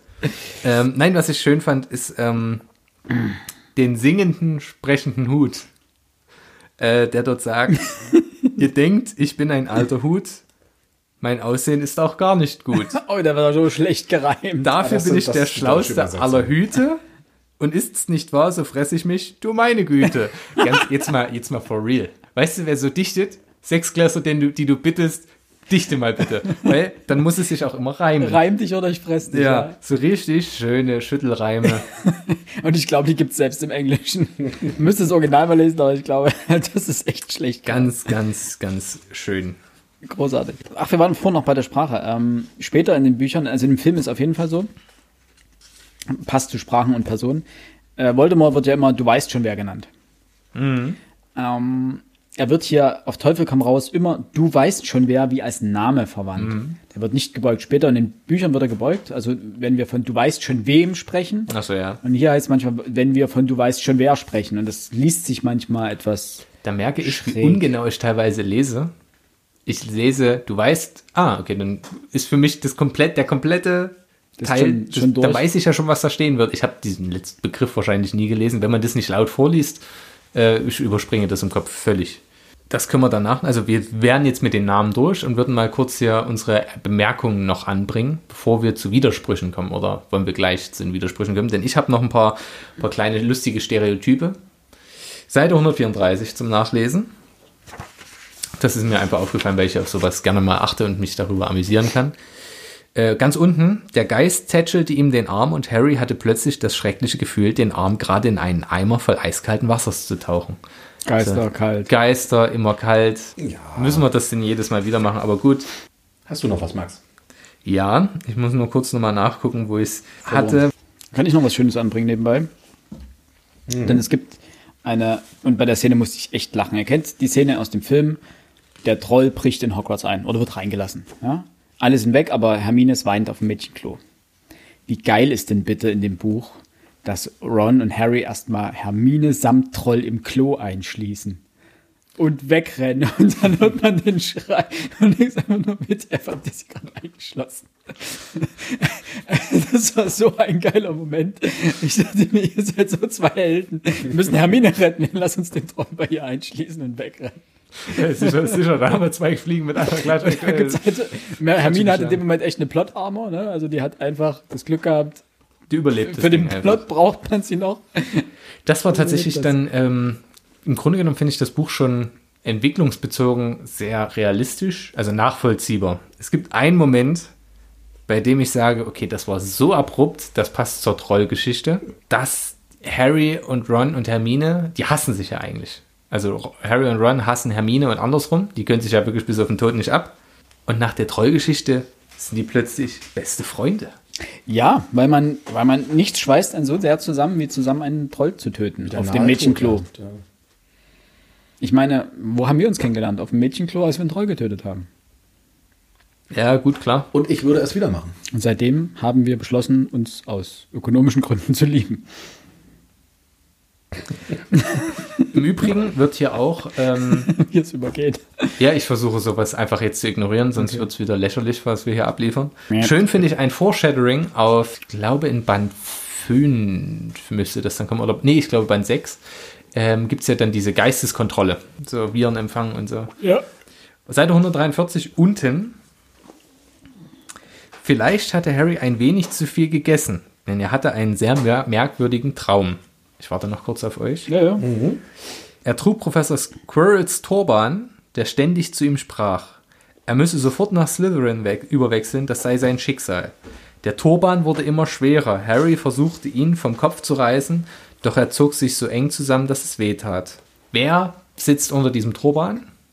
Der, dessen Name nicht genannt werden darf. Soll. Wie auch immer. Und da denke ich mir halt so, ist das bewusst von Voldemort angesprochen? Also hat er sich da bewusst in Harrys Kopf begeben, um ihm diesen Traum zuzumuten? Du meinst, es war eine Inception? Ja.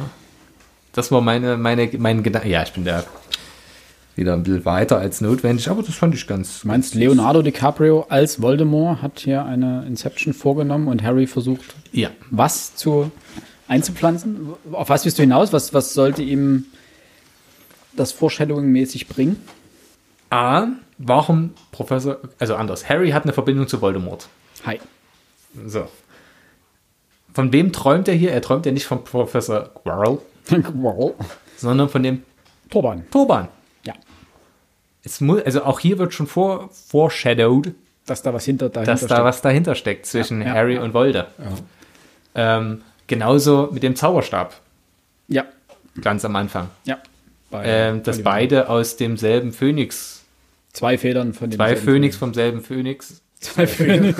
zwei Federn vom Ja, selben den ganzen Phönix. Vogel da reingestopft. Ähm, ja, Das erinnert mich gerade an meine Tochter letztens Aladdin geguckt und ganz am Ende wird Jafar doch samt Jago in diese Wunderlampe gezerrt und Jago zerrt doch auch durch diesen Flaschen, äh, durch diesen Lampenhals. So stelle ich mir das gerade vor, wie Ollivander da so einen Zauberstab hat und diesen Phönix da reinsaugt. ich stelle mir eher so vor, wie dieser Phönix halt klemmt und er die ganze Zeit so von hinten drauf haut. So, ey, Unendliche kosmische Kräfte, winzig kleiner Lebensraum. Ja, und Made my day. wo ich natürlich noch schmunzeln musste, also wenn wir jetzt schon zu Plotholes oder habt ihr noch irgendwas Witziges? Nee, wir können direkt, äh, ja, schmunzel weiter los. Ähm, ein schmunzliger Plothole Warum zum Teufel weiß Hermine nicht, wer Nicholas Flamel ist? Die weiß alles. Das Es wird gar ja nicht, erklärt, dadurch, dass sie nur in der Ge- Neuzeit-Geschichte Ja, ja. und so gucken. Aber, Alter, die kennt jedes Buch auswendig. Aber Nee. den Dude kennt sie nicht, der den verdammten Stein der Weisen hat. Zwei Punkte. Genau das. Also abgesehen davon ist es im Film noch ein bisschen anders, weil im Buch ist es ja so, dass Harry und Ron fahren hinzu mit dem Hogwarts Express. Auf den Rückseiten, also essen die Schokofrösche und Mhm. da sind die ganzen Zauberer drauf und auf den Rückseiten steht was. Und dort steht ja schon drauf, Der Flamelli. genau, Dumbledore war bekannt dafür, dass er mit Flamel ein Alchemiebuch herausgebracht Ja. hat. So, damit kann das schon mal gar nicht so uralt sein. Ja. Weil Dumbledore ja nicht so alt, also er ist alt, aber wahrscheinlich nicht so alt. So. Wir kennen, wir kennen, Das, das, das kann nicht bei Hermine. Hermine ist, was das angeht, ähm, Da sitzt sie nicht mit drin. Hermine ist Ja, aus der normalen Welt, wo es diese, diese ja, ja, ja, Zaubersüßigkeiten kein, überhaupt gar kein Problem, alles gut. Aber Ja. Harry und Ron müssten es wissen, denn so, die gucken sich die ja haben es gelesen. Harry sagt ja dann auch so, okay, ja, ich habe das schon mal gelesen und ihm fällt ja dann ein, ach, auf der Rückseite dieser Karten. Aber Ron sagt selber, er hat acht von den Dumbledore-Karten. Im Film. Sechs oder- Im Film sagt das. Ja, hier sagt das auch, er hat Ja. viele.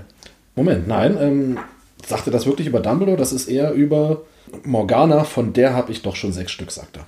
Ja, aber auch über die Dumbledore-Karte. Sagt er das auch, dass er da schon mehrere hat. Dass er den auch schon hat. Dass er den so oft hat, dass er das gar nicht braucht. Ach, Dumbledore, den haben wir auch schon. Auf jeden Fall müsste er auch, das, also jeder von Ihnen müsste den Namen schon mal gelesen haben. Und jeder von uns war an der Universität. Was passiert, wenn ein Professor von euch ein Buch geschrieben hat? Das Buch steht in jedem, in jeder Unibibliothek zehnmal rum und es wird, wenn du den sehr eitlen Professor hast, auch in jedem Über was haben die das Buch geschrieben? Alchemie. Ja, aber das Fach haben die ja nicht in der Schule. Na, Kräuterkunde, der Unterricht bei Snape ist doch Alchemie.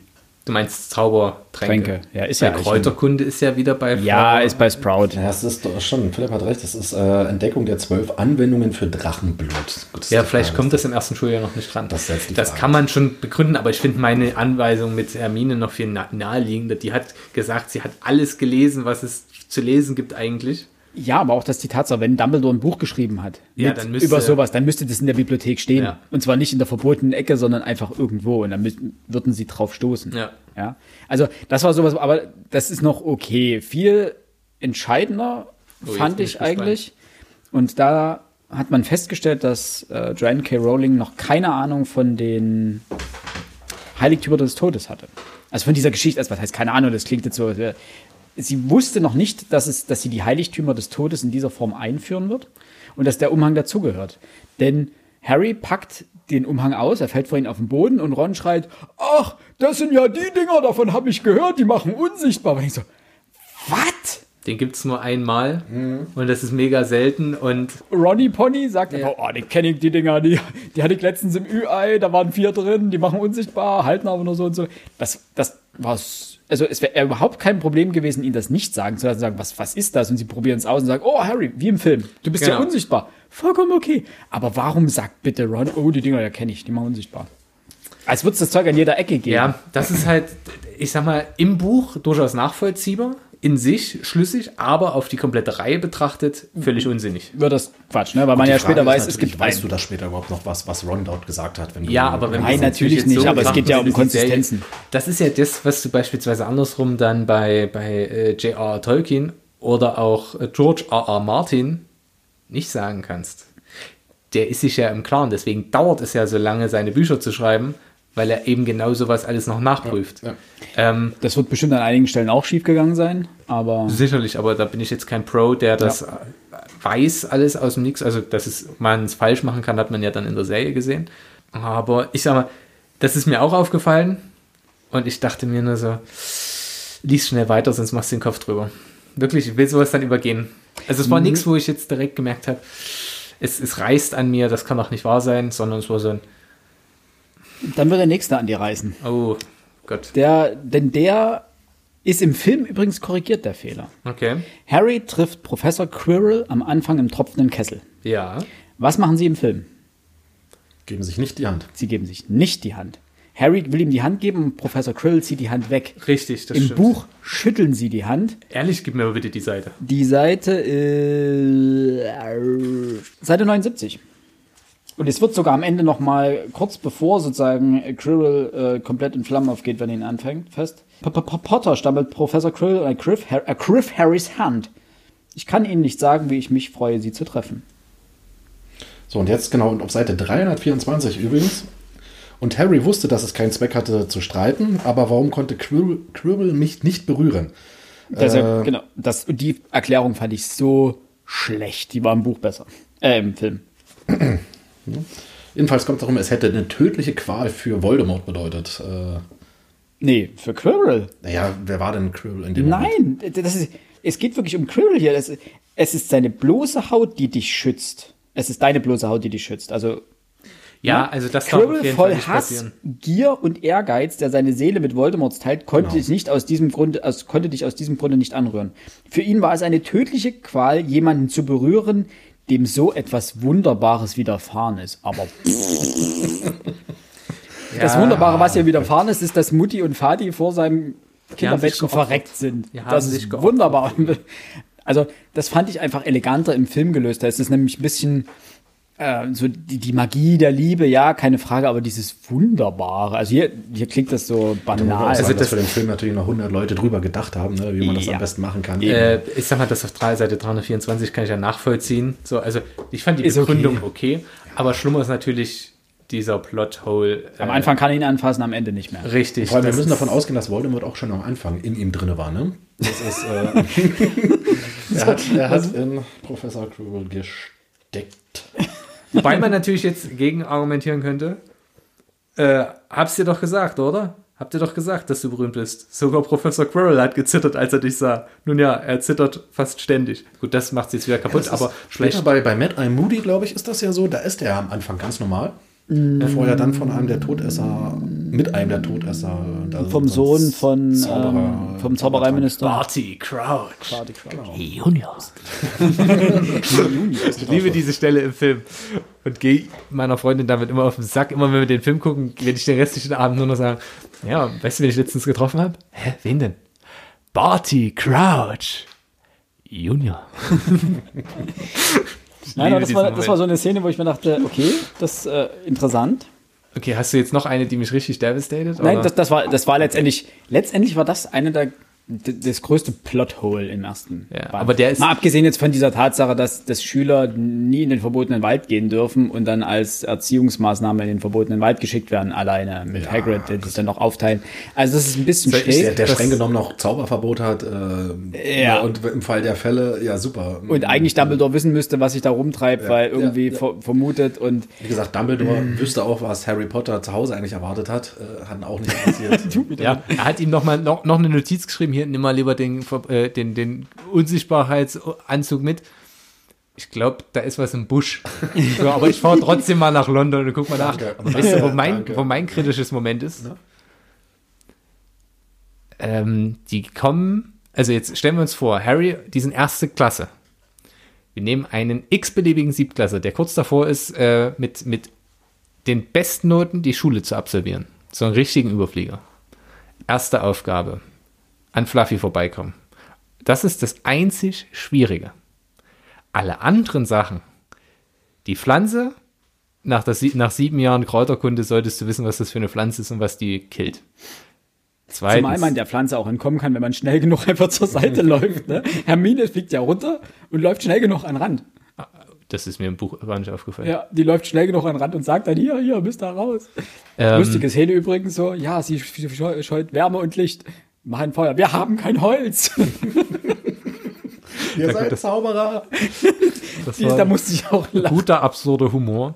Danach kommen wir, glaube ich, zu den äh, äh, fliegenden Schlüsseln. Ja. Also jeder, der auf einem Besen fliegen kann, kann das schaffen. Und scheinbar im, im äh, Film heißt es ja, da wurde einfach runtergeschossen mit dem Zauber, weil Mighty Zauberer einfach piu. So, Hm. dann kommen wir zur Logikaufgabe. So, wenn du ein Überflieger bist und von Logik ein bisschen Ahnung, kommst du da auch drauf, beziehungsweise Warum, wenn ich was verstecke und ich habe noch drei, vier andere Lehrer, die das auch mit beschützen, warum lege ich einen Zettel daneben und sage ihm, wie, wie man da reinkommt? Sei nur geschickt genug. Deswegen meine These, das ist alles nur eine Schulungsmaßnahme für Harry. bin Dumbledore ich hat, sogar bei dir. Dumbledore hat gedacht, Alter, Voldy ist, der hat einfach nichts drauf. Ich weiß, Quirrell ist es, Navy Boy passt schon auf. Wir gucken mal, wie smart weit Harry Harry ist, weil wir müssen Harry dazu bringen. Harry ist der Einzige, der letztendlich es mit Voldemort aufnehmen kann. These, Volde, äh, Voldemort. Voldemort, äh, Dumbledore weiß schon von Anfang an, dass Harry selber ein Horcrux. Spoiler. Äh, Nein. der weiß von Ja, er Anfang kennt ja die Prophezeiung. Ja, natürlich. Er weiß von Anfang an genau, was passiert und er muss und weiß, dass Harry von Anfang an darauf trainiert werden muss, am Ende Voldemort zu besiegen. Und dementsprechend bastelt er wirklich so einen kleinen Rätselpalast. Ich, ich habe sogar noch eine bessere These. Er nimmt einfach lächelnd in Kauf, dass Harry irgendwann stirbt und sagt sich, ein Horcrux weniger, Bro. Äh, nein, Auch aber möglich, ja. äh, danach kommen wir zur Logikaufgabe, die jeder mit genug Zeit kann die lösen. So, problemlos. Vor allem, warum gibt es zwei Tränke, die wieder zurückführen, oder einen Trank, der dir die Möglichkeit gibt, wieder zu gehen? Du musst ja wieder rauskommen. Ja, okay, gut. Ist noch ein Moment, ist ist noch ein ein Moment, Argument, kann ich? Also- akzeptieren. Und danach kommt der Troll. So, Hä? völlig problemlos. So, keine Ahnung, ich würde halt, gut, das, das wäre im dritten Teil mein Vorwurf, also ich würde immer, wenn mir, wenn jetzt so ein Troll vor mir steht oder irgendwas, ich würde immer den Todesfluch benutzen. Ist doch scheißegal, ist kein Mensch. Nein, Einfach Avada Kedavra, Den tschüss. darfst du, glaube ich, generell nicht verwenden. Ja, ich weiß, aber da guckt doch keiner. Ja, aber das ist, glaube ich, sowieso ein Problem, das ganz, äh, das sind, glaube ich, auch die, die Logikwidersprüche dann auch in den späteren Teilen, äh, dass es Momente gibt, wo man sagt, ja, es gibt die und die Zaubersprüche, die lösen alle eure Probleme jetzt schon. Und das war auch der, das Problem, was ich dann in den Filmen später hatte. Äh, das Einzige, womit sie sich dann, womit sie dann gekämpft haben, war immer der gleiche Zauber. Stupor, Stupor, Stupor. Oder. Expelliarmus. Oder Experiment. Das fand ich auch geil, ne? Der Entwaffnungsfluch. Äh, Fluch sage ich schon, Zauber. Und dann fangen sie irgendwann, keine Ahnung, übelst spät an, im letzten Teil, oh, Voldemort kommt, Expelliarmus. Und ich so, ist euer Ernst? So ein erste Klasse Billo-Zauberspruch dem Meister des Todes und der Vernichtung entgegenzuwerfen? Läuft bei euch. Also Ja, echt. diese, diese läuft bei wenn Idealismus. sie es nicht probiert hätten, und es wäre dieser Zauberspruch gewesen. Du meinst, die einzige, Voldemorts einzige Schwäche ist, er kann den Expelliarmus, konnte er noch nie kontern. Ähm, nein, und das, äh, danach haben wir, nach dem Dings, haben wir die Schachpartie. Jeder, der Schach spielen kann, kann so eine Partie gewinnen. Naja, kommt Vor drauf- allem- kommt darauf an, wie die KI eingestellt ist. Im Film ist es ja so, dass es wirklich drei fehlende Figuren gibt und die äh, drei zu dritt sein müssen, um dorthin zu kommen. Wo ich mir die Frage gestellt habe, wie hat das Squirrel gemacht? Er war halt bloß einer. Und er hatte Voldemorts Geist. Und, Ähm, und hier im Buch ist es ja so, ah, wie viele spielen? Ach, ihr seid zu dritt? Gut, dann gehen einfach drei. Das fand ich, fand ich cool. Ey, ganz ehrlich, jeder Siebtklässler wäre da durchgekommen. So, wenn du es schaffst, an Fluffy vorbei, und auch bei Fluffy denke ich mir halt, wo ist das Problem, diesen Hund einfach zu töten? wenn, du der, wenn du der dunkle Lord bist. So, Ne? du machst die Tür auf, aber der geht ab, okay, er ist tot. Lass einfach durchkrabbeln. Das ist, Ja, die, die Skrupel sind ein bisschen komisch. Es, ja, es ist ein Jugendbuch. Wir haben jetzt, also, es wäre wär ein bisschen schräg, wenn Cribble da ankommt und dann erstmal alle tötet. ja, das wäre doch gleich das Harry nächste. Potter dann in so, so einen Raum Ganz ehrlich, Blut und die haben- und Weißt du, wie schnell das Buch rum sein könnte? Quirrell hat Voldemort am Hinterkopf. Die haben Unterricht, der geht zum hin, aber der Kedavra pff, tot. Erste Stunde. du bist Harry Potter? Yep, aber da war Piu. Geht ja nicht, weil diese reine Haut. Harry, der soll ihn doch nicht anfassen, der soll ihn einfach nur die Treppe runterschmeißen oder vom Balkon oder was Wo weiß ich sage, äh, es gibt tausend Möglichkeiten, ihn zu killen, aber, in so einem Schloss wie aber das ist ja das Schöne, das nimmt ja äh, diese ganzen äh, Bösewichten-Filme werden ja von, äh, was waren das? Ähm, hier, der Minion-Film, ich einfach verbrecherlich, nimmt das ja auf die Schippe, Ja, so ja. diese Bösewichte, die einfach sich den übelsten Todesplan ausdenken, um jemanden irgendwie aus dem Weg zu schaffen. Dabei könnte es so einfach sein. In jedem Fall. ich muss auf Toilette. Ah, schade. Na, Wir viel reden- Spaß, ne?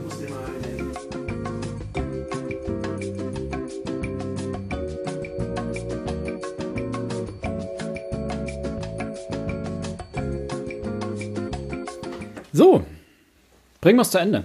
Bringen wir es hinter uns. Voldemort hat es nicht geschafft. Harry auf Seite Warum 2. sagst du eigentlich immer Voldemort und nicht Voldemort? Ja, wo ist das T von? Das heißt ist- auch nicht Omriddle, sondern Ja, das ist natürlich das ist ein still, still, stilles T. Ja, also für mich ist das immer ein stimmhaftes Wie, wie machen die das im Film? Voldemort. Ich glaube mit Voldemort. T, ja, Ja. ja. Ich verschluck das T. Alles gut. Ich wollte nur mal nachfragen, wie das so ist. Du hast noch eine Einen letzte roten Sache. Hering möchte ich Genau, und noch erkläre bitte erstmal unseren Zuhörerinnen und Zuhörern, was ein roter machen. Hering Das, äh, ein roter Hering ist eine falsche Fährte, einfach gesagt. Das heißt, äh, im Film, in Serien oder in Büchern, wenn absichtlich eine falsche Fährte gelegt wird, im Gegensatz zum MacGuffin, den Alfred Hitchcock, glaube ich, prägte. Ähm, ein MacGuffin sind Gegenstände oder Figuren, die nicht zur Handlung beitragen, die Handlung aber vorwärts bewegen. Während sozusagen ein roter Hering den Leser oder den Zuschauer von der Handlung wegbewegt. Und es gibt eine, auf Seite 162, als ich das gelesen habe, dachte ich, oh Moment, hat, spielte das noch eine Rolle? Denn ähm, erste Flugstunde bei Madame Hooch und es gibt die Szene mit dem Vergissmal nicht und Neville Longbottom fliegt vom Besen. Was passiert im Film? Gar nichts. Der Besen klatscht runter, Neville klatscht runter, Neville wird abgeführt. Der Besen hier, Moment, sein Besen stieg immer höher und noch höher und schwebte ganz allmählich zum verbotenen Wald hinüber, wo er verschwand. So, für die weitere Handlung hat dieser Besen hier kein, keine Relevanz. Ich überlege gerade, ob in einem der späteren Teile dieser Besen von Neville Longbottom noch eine Rolle spielt. Ich kann Nee, mich ich jetzt glaub auch nicht. nicht dran erinnern. Also ent- der, Besen schwankt dazwischen, entweder ein Nagel zu sein oder ein roter Hering.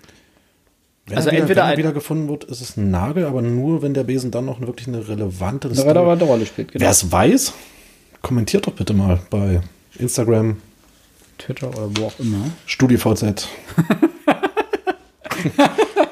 Im Übrigen heißt das Ding nicht vergiss mal nicht, sondern erinnere mich. Ich sag, das auch nochmal eine Blume, Entschuldigung. Das ist mir, ich, vorhin beim ersten Mal ist mir das schon aufgefallen, Das hat aber sich- ich, aufgefallen. Mir Es hat sich irgendwie falsch angefühlt, aber ich dachte, das hat keiner genau, ich habe protestiert, die wird schon Zeit überlegt, irgendwie, wie hieß denn das stattdessen, aber ich wollte dich nicht korrigieren, ohne nochmal nachzugucken, wie es wirklich heißt. Entschuldigung. Das heißt, erinnere mich. Okay, ich erinnere dich. Oma weiß, dass ich ständig alles vergesse. Das Ding hier Alles sagt einem, ob es etwas gibt, was man zu tun vergessen hat. Schaut mal, ihr schließt es ganz fest in die Hand und wenn es rot wird, oh, er betraut, äh, schaute betreten rein, denn das erinnert mich, er glühte im Nu scharlachrot. We- Weißt du, das, dieses Erinnere mich ist wirklich das nutzloseste Ding der Welt. Ja. Das ist wie dieses, Was Das hast. ist wieder, wieder Knoten im, Handtuch, ähm, im Taschentuch. ja, so, keine Ahnung, ich weiß ja dann nicht mehr was, warum ich mir den da reingemacht habe. Der erinnert mich, das vergisst man nicht. Ja, sehr gut. Nee, der hat keine Blume mit. Nein, aber in jedem Fall, äh, das ist so ein, so ein Beispiel dafür. Da habt ihr noch was Erzähltheoretisches mit in eure. Nur eine Sache, die mich unglaublich gestört, ja, was heißt unglaublich gestört hat, die so typisch ist äh, für, für ein Ende eines Romans, eines Films, wie auch immer. Die Punkte, die die einzelnen Häuser ganz am Ende des Buchs und des Films dann natürlich auch bekommen.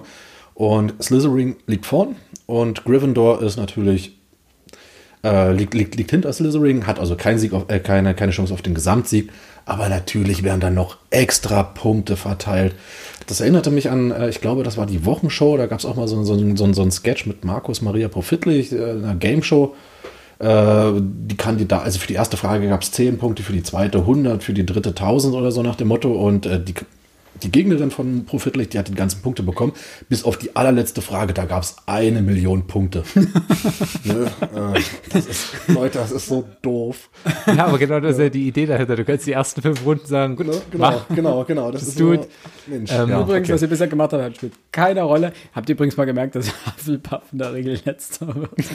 Ja, Hufflepuff sind ja auch die ganzen Versager. Die sind Gutmenschen, nicht Versager. Das würde ich synonym führen. Okay. Oh, Schatz. Gut Menschen, oho. Die ganze, alle, an alle Hufflepuff-Fans, sorry. Ähm, was ich aber noch anbringen möchte ähm, zu diesem Ende, ist euch schon mal aufgefallen, dass dieser Auspokal danach nie wieder eine Rolle spielt? In den Büchern spielt er eine größere Rolle als in den Ja, im Filmen. zweiten Teil mal. Nee, der wird, wird, wird immer wieder erwähnt. Und Der wird immer wieder erwähnt. Der wird ja, glaube ich, auch in, in den Filmen nochmal so am Rand erwähnt, aber er spielt in den Büchern eine größere Rolle, als er in den Filmen das jemals Ja. dann tut. Das ärgert mich. Ich hätte gerne mal, ganz ehrlich, wenn ihr mal eine Fanfiction für mich habt, okay, jetzt, jetzt mache ich mich angreifbar, äh, nicht angreifbar, einfach ein Jahr Schulalltag Hogwarts. Für mich interessiert doch diese ganze Voldemort-Scheiße nicht. Ich Ganz, will ganz einfach ehrlich, wissen, ganz ehrlich, die ganzen Harry Potter Bücher, die stärksten Bücher spielen, solange sie noch in der Schule sind. ja, Die letzten Bücher, die gingen mir so auf den Nerv, wenn sie dann irgendwo rumpimmeln Ja, durch stimmt. irgendeine weite Ödnis und irgendein Riesenzelt und Hermine mit ihrer Wundertasche. Genau, da sind sie am See und, Und am der- Wald und oh, ja. bester, ach ja, das können wir nochmal sagen, bester Buchteil für euch. Der Gefangene von Azkaban. Ja. Äh, Azkaban, ja. Arschkarte. Ich wollte Alcatraz sagen. äh, Azkaban. Äh, für mich auch. Ja, keine, So, keine Frage. Sportfreunde. Ja. Wir müssen zu einem Ende kommen.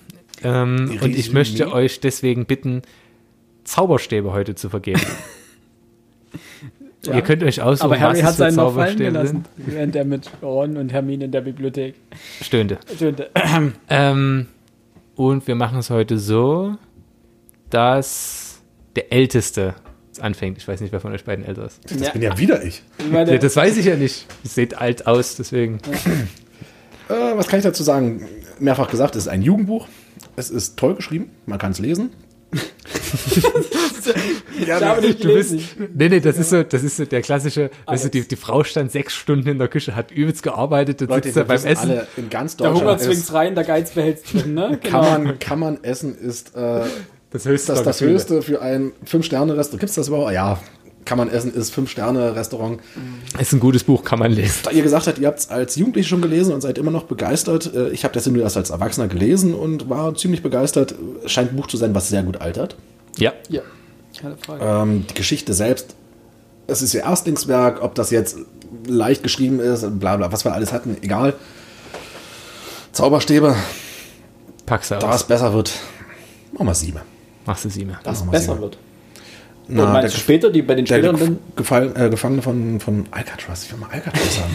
Genau. Von Azkaban. Ähm, das ist so eins von diesen Büchern, wo man dann A merkt, dass sie wirklich fantastisch schreiben kann und dass sie in der Lage ist, auch unglaublich komplexe Geschichten Du meinst, wir müssen das. Buch nochmal lesen? Also ich werde es definitiv irgendwann nochmal lesen. Ja, ich auch. Nenne ich jetzt gleich das nächste. Philipp. Mal gucken.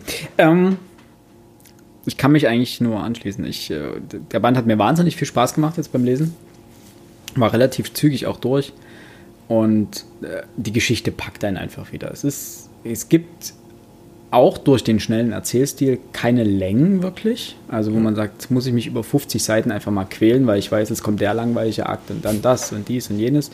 Weil innerhalb von zwei Seiten rennt man durch zwei, drei Akte einfach durch und kommt dann zum nächsten und das, das zieht einen mit und das wird nicht langweilig. Und die Schwächen verzeiht man dann sehr, sehr gerne Ja. aufgrund dieser, dieses Unterhaltungsfaktors auch. Und deswegen bin ich auch bei guten sieben Zauberstäben. Ja, ich fange meine Ausführung damit an. Meine Erwartungshaltung war Angst. Ich hatte Angst. wirklich Angst, Dass dass das Buch ich wirklich enttäuscht werde. Okay. weil es unfassbar lange her ist, dass ich das Buch gelesen habe. Ähm, und ich kannte den ersten Satz noch, weil es auch, finde ich, ein sehr bekannter Satz ist, mit dem das Buch anfängt. Also ich werde diesen Satz nicht mehr vergessen. So, das fand ich sehr charmant. Alex, du hast es gerade vor dir. Mr. und Mrs. Dursley im Ligusterweg Nummer 4 waren stolz darauf, ganz und gar normal zu sein. Sehr stolz sogar. Ich finde, das ist ein großartiger Satz, um diese Menschen zu beschreiben, weil die auch der Inbegriff der Spießer sind. Ja, stimmt. Plus, den vergisst du nicht wieder. Das ist so wie als Gregor Samsa eines Nachts aus äh, unruhigen Träumen erwachte. Und dann liest du diesen Satz und es riss mich, wirklich, es riss mich wieder in die Geschichte rein. Und es gab so viele Momente, wo ich gedacht habe, warum vergisst du, äh, warum hast du das wieder vergessen, dass es diese Aspekte in der Geschichte gab? Ich bin ja ein Freund der Filme auch, so. Ähm, habe aber äh, wieder mal entdeckt, okay, es gibt äh, Finessen, wo ich sage, da sind die Filme besser, klar. Hatten wir ja mit dem einen Fehler mit Quirrell. Aber ähm, dies, der Hintergrund von Ron, der spielt ja im, im Film gar keine Rolle. Obwohl ich den wahnsinnig wichtig finde für die Figur, um die Figur, ähm, der Figur Tiefe zu verleihen. Ähm, und all das schafft das Buch. Und nicht grundlos habe ich das wirklich in zwei Ansätzen gelesen. Einmal die ersten 260 und dann den Rest. Und ich hatte nie das Gefühl, dass es Arbeit, also manchmal sind ja Bücher auch Arbeit. Ja. Aber es war eine absolute Wonne.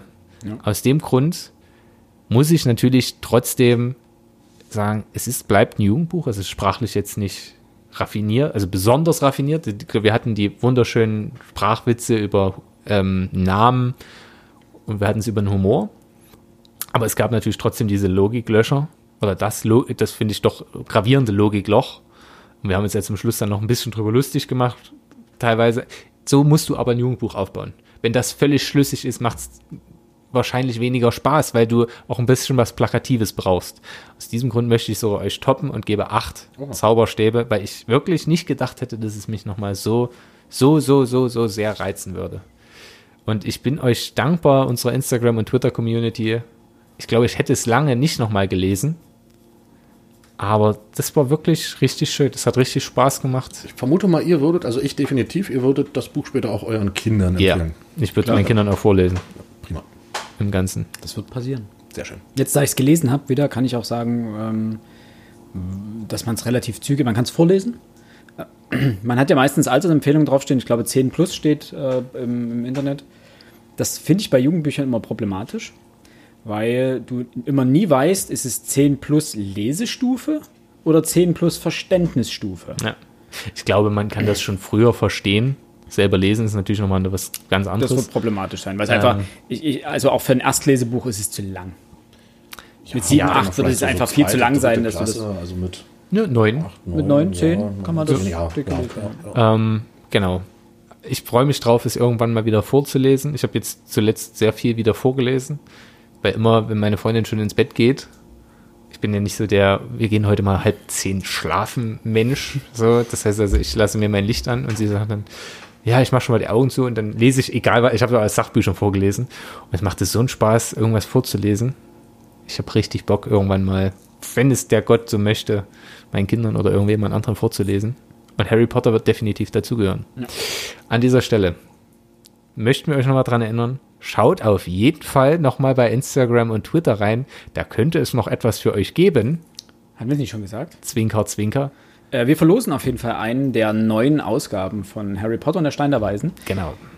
Dazu wird es nochmal einen separaten Post geben. Max hat gerade versucht, den Wink mit dem Zaunfall. Philipp schmeißt die ganze Zaunfabrik einfach ins Ja. Rennen. Ja. Ja, ich Ja, aber das muss auch sein. Man muss ja auch ein bisschen. Hast du recht. Man muss auch mit einem Zaun arbeiten. Nein, in dem Fall folgt uns dort, kommentiert, sagt uns, was euch an der Kritik gefallen hat oder an unserer Rezension, ähm, was wir verbessern können. Da freuen wir uns immer sehr drüber. Setzt euch mit uns auseinander. Und falls ihr Und- Bock habt, irgendwie vielleicht auch die anderen Bände irgendwann mal besprochen zu wissen, das wird jetzt nicht in den nächsten drei, vier, fünf Monaten passieren. Ja. Ähm, da uns, wir, wir, unser Plan ist immer dann schon relativ weit fürs, fürs Jahr fortgeschritten. Aber ich denke, so ein Band kann man zwischendrin irgendwann bestimmt mal wieder einbasteln. Das heißt, wenn ihr Bock drauf habt, dann äh, könnt ihr uns auch das schreiben. Wie gesagt, vielleicht noch, wer weiß, was aus Nevilles Besen geworden ist. Ich habe kurz gegoogelt, ähm, ich habe nichts gefunden. Und schreibt bitte, was ihr von Dumbledores Wissen um Harrys Erziehung wisst. Ich kann nicht der Einzige sein. Das, das, das geht gar nicht. Nee, Da bin ich auch gespannt, wie die, wie die Hörer drauf Aber damit will ich jetzt werden. belassen. Und deswegen sage ich im Namen von uns allen vielen Dank fürs Zuhören Tschö mit Ö. und bis zum nächsten Mal. Ciao. Tschüss.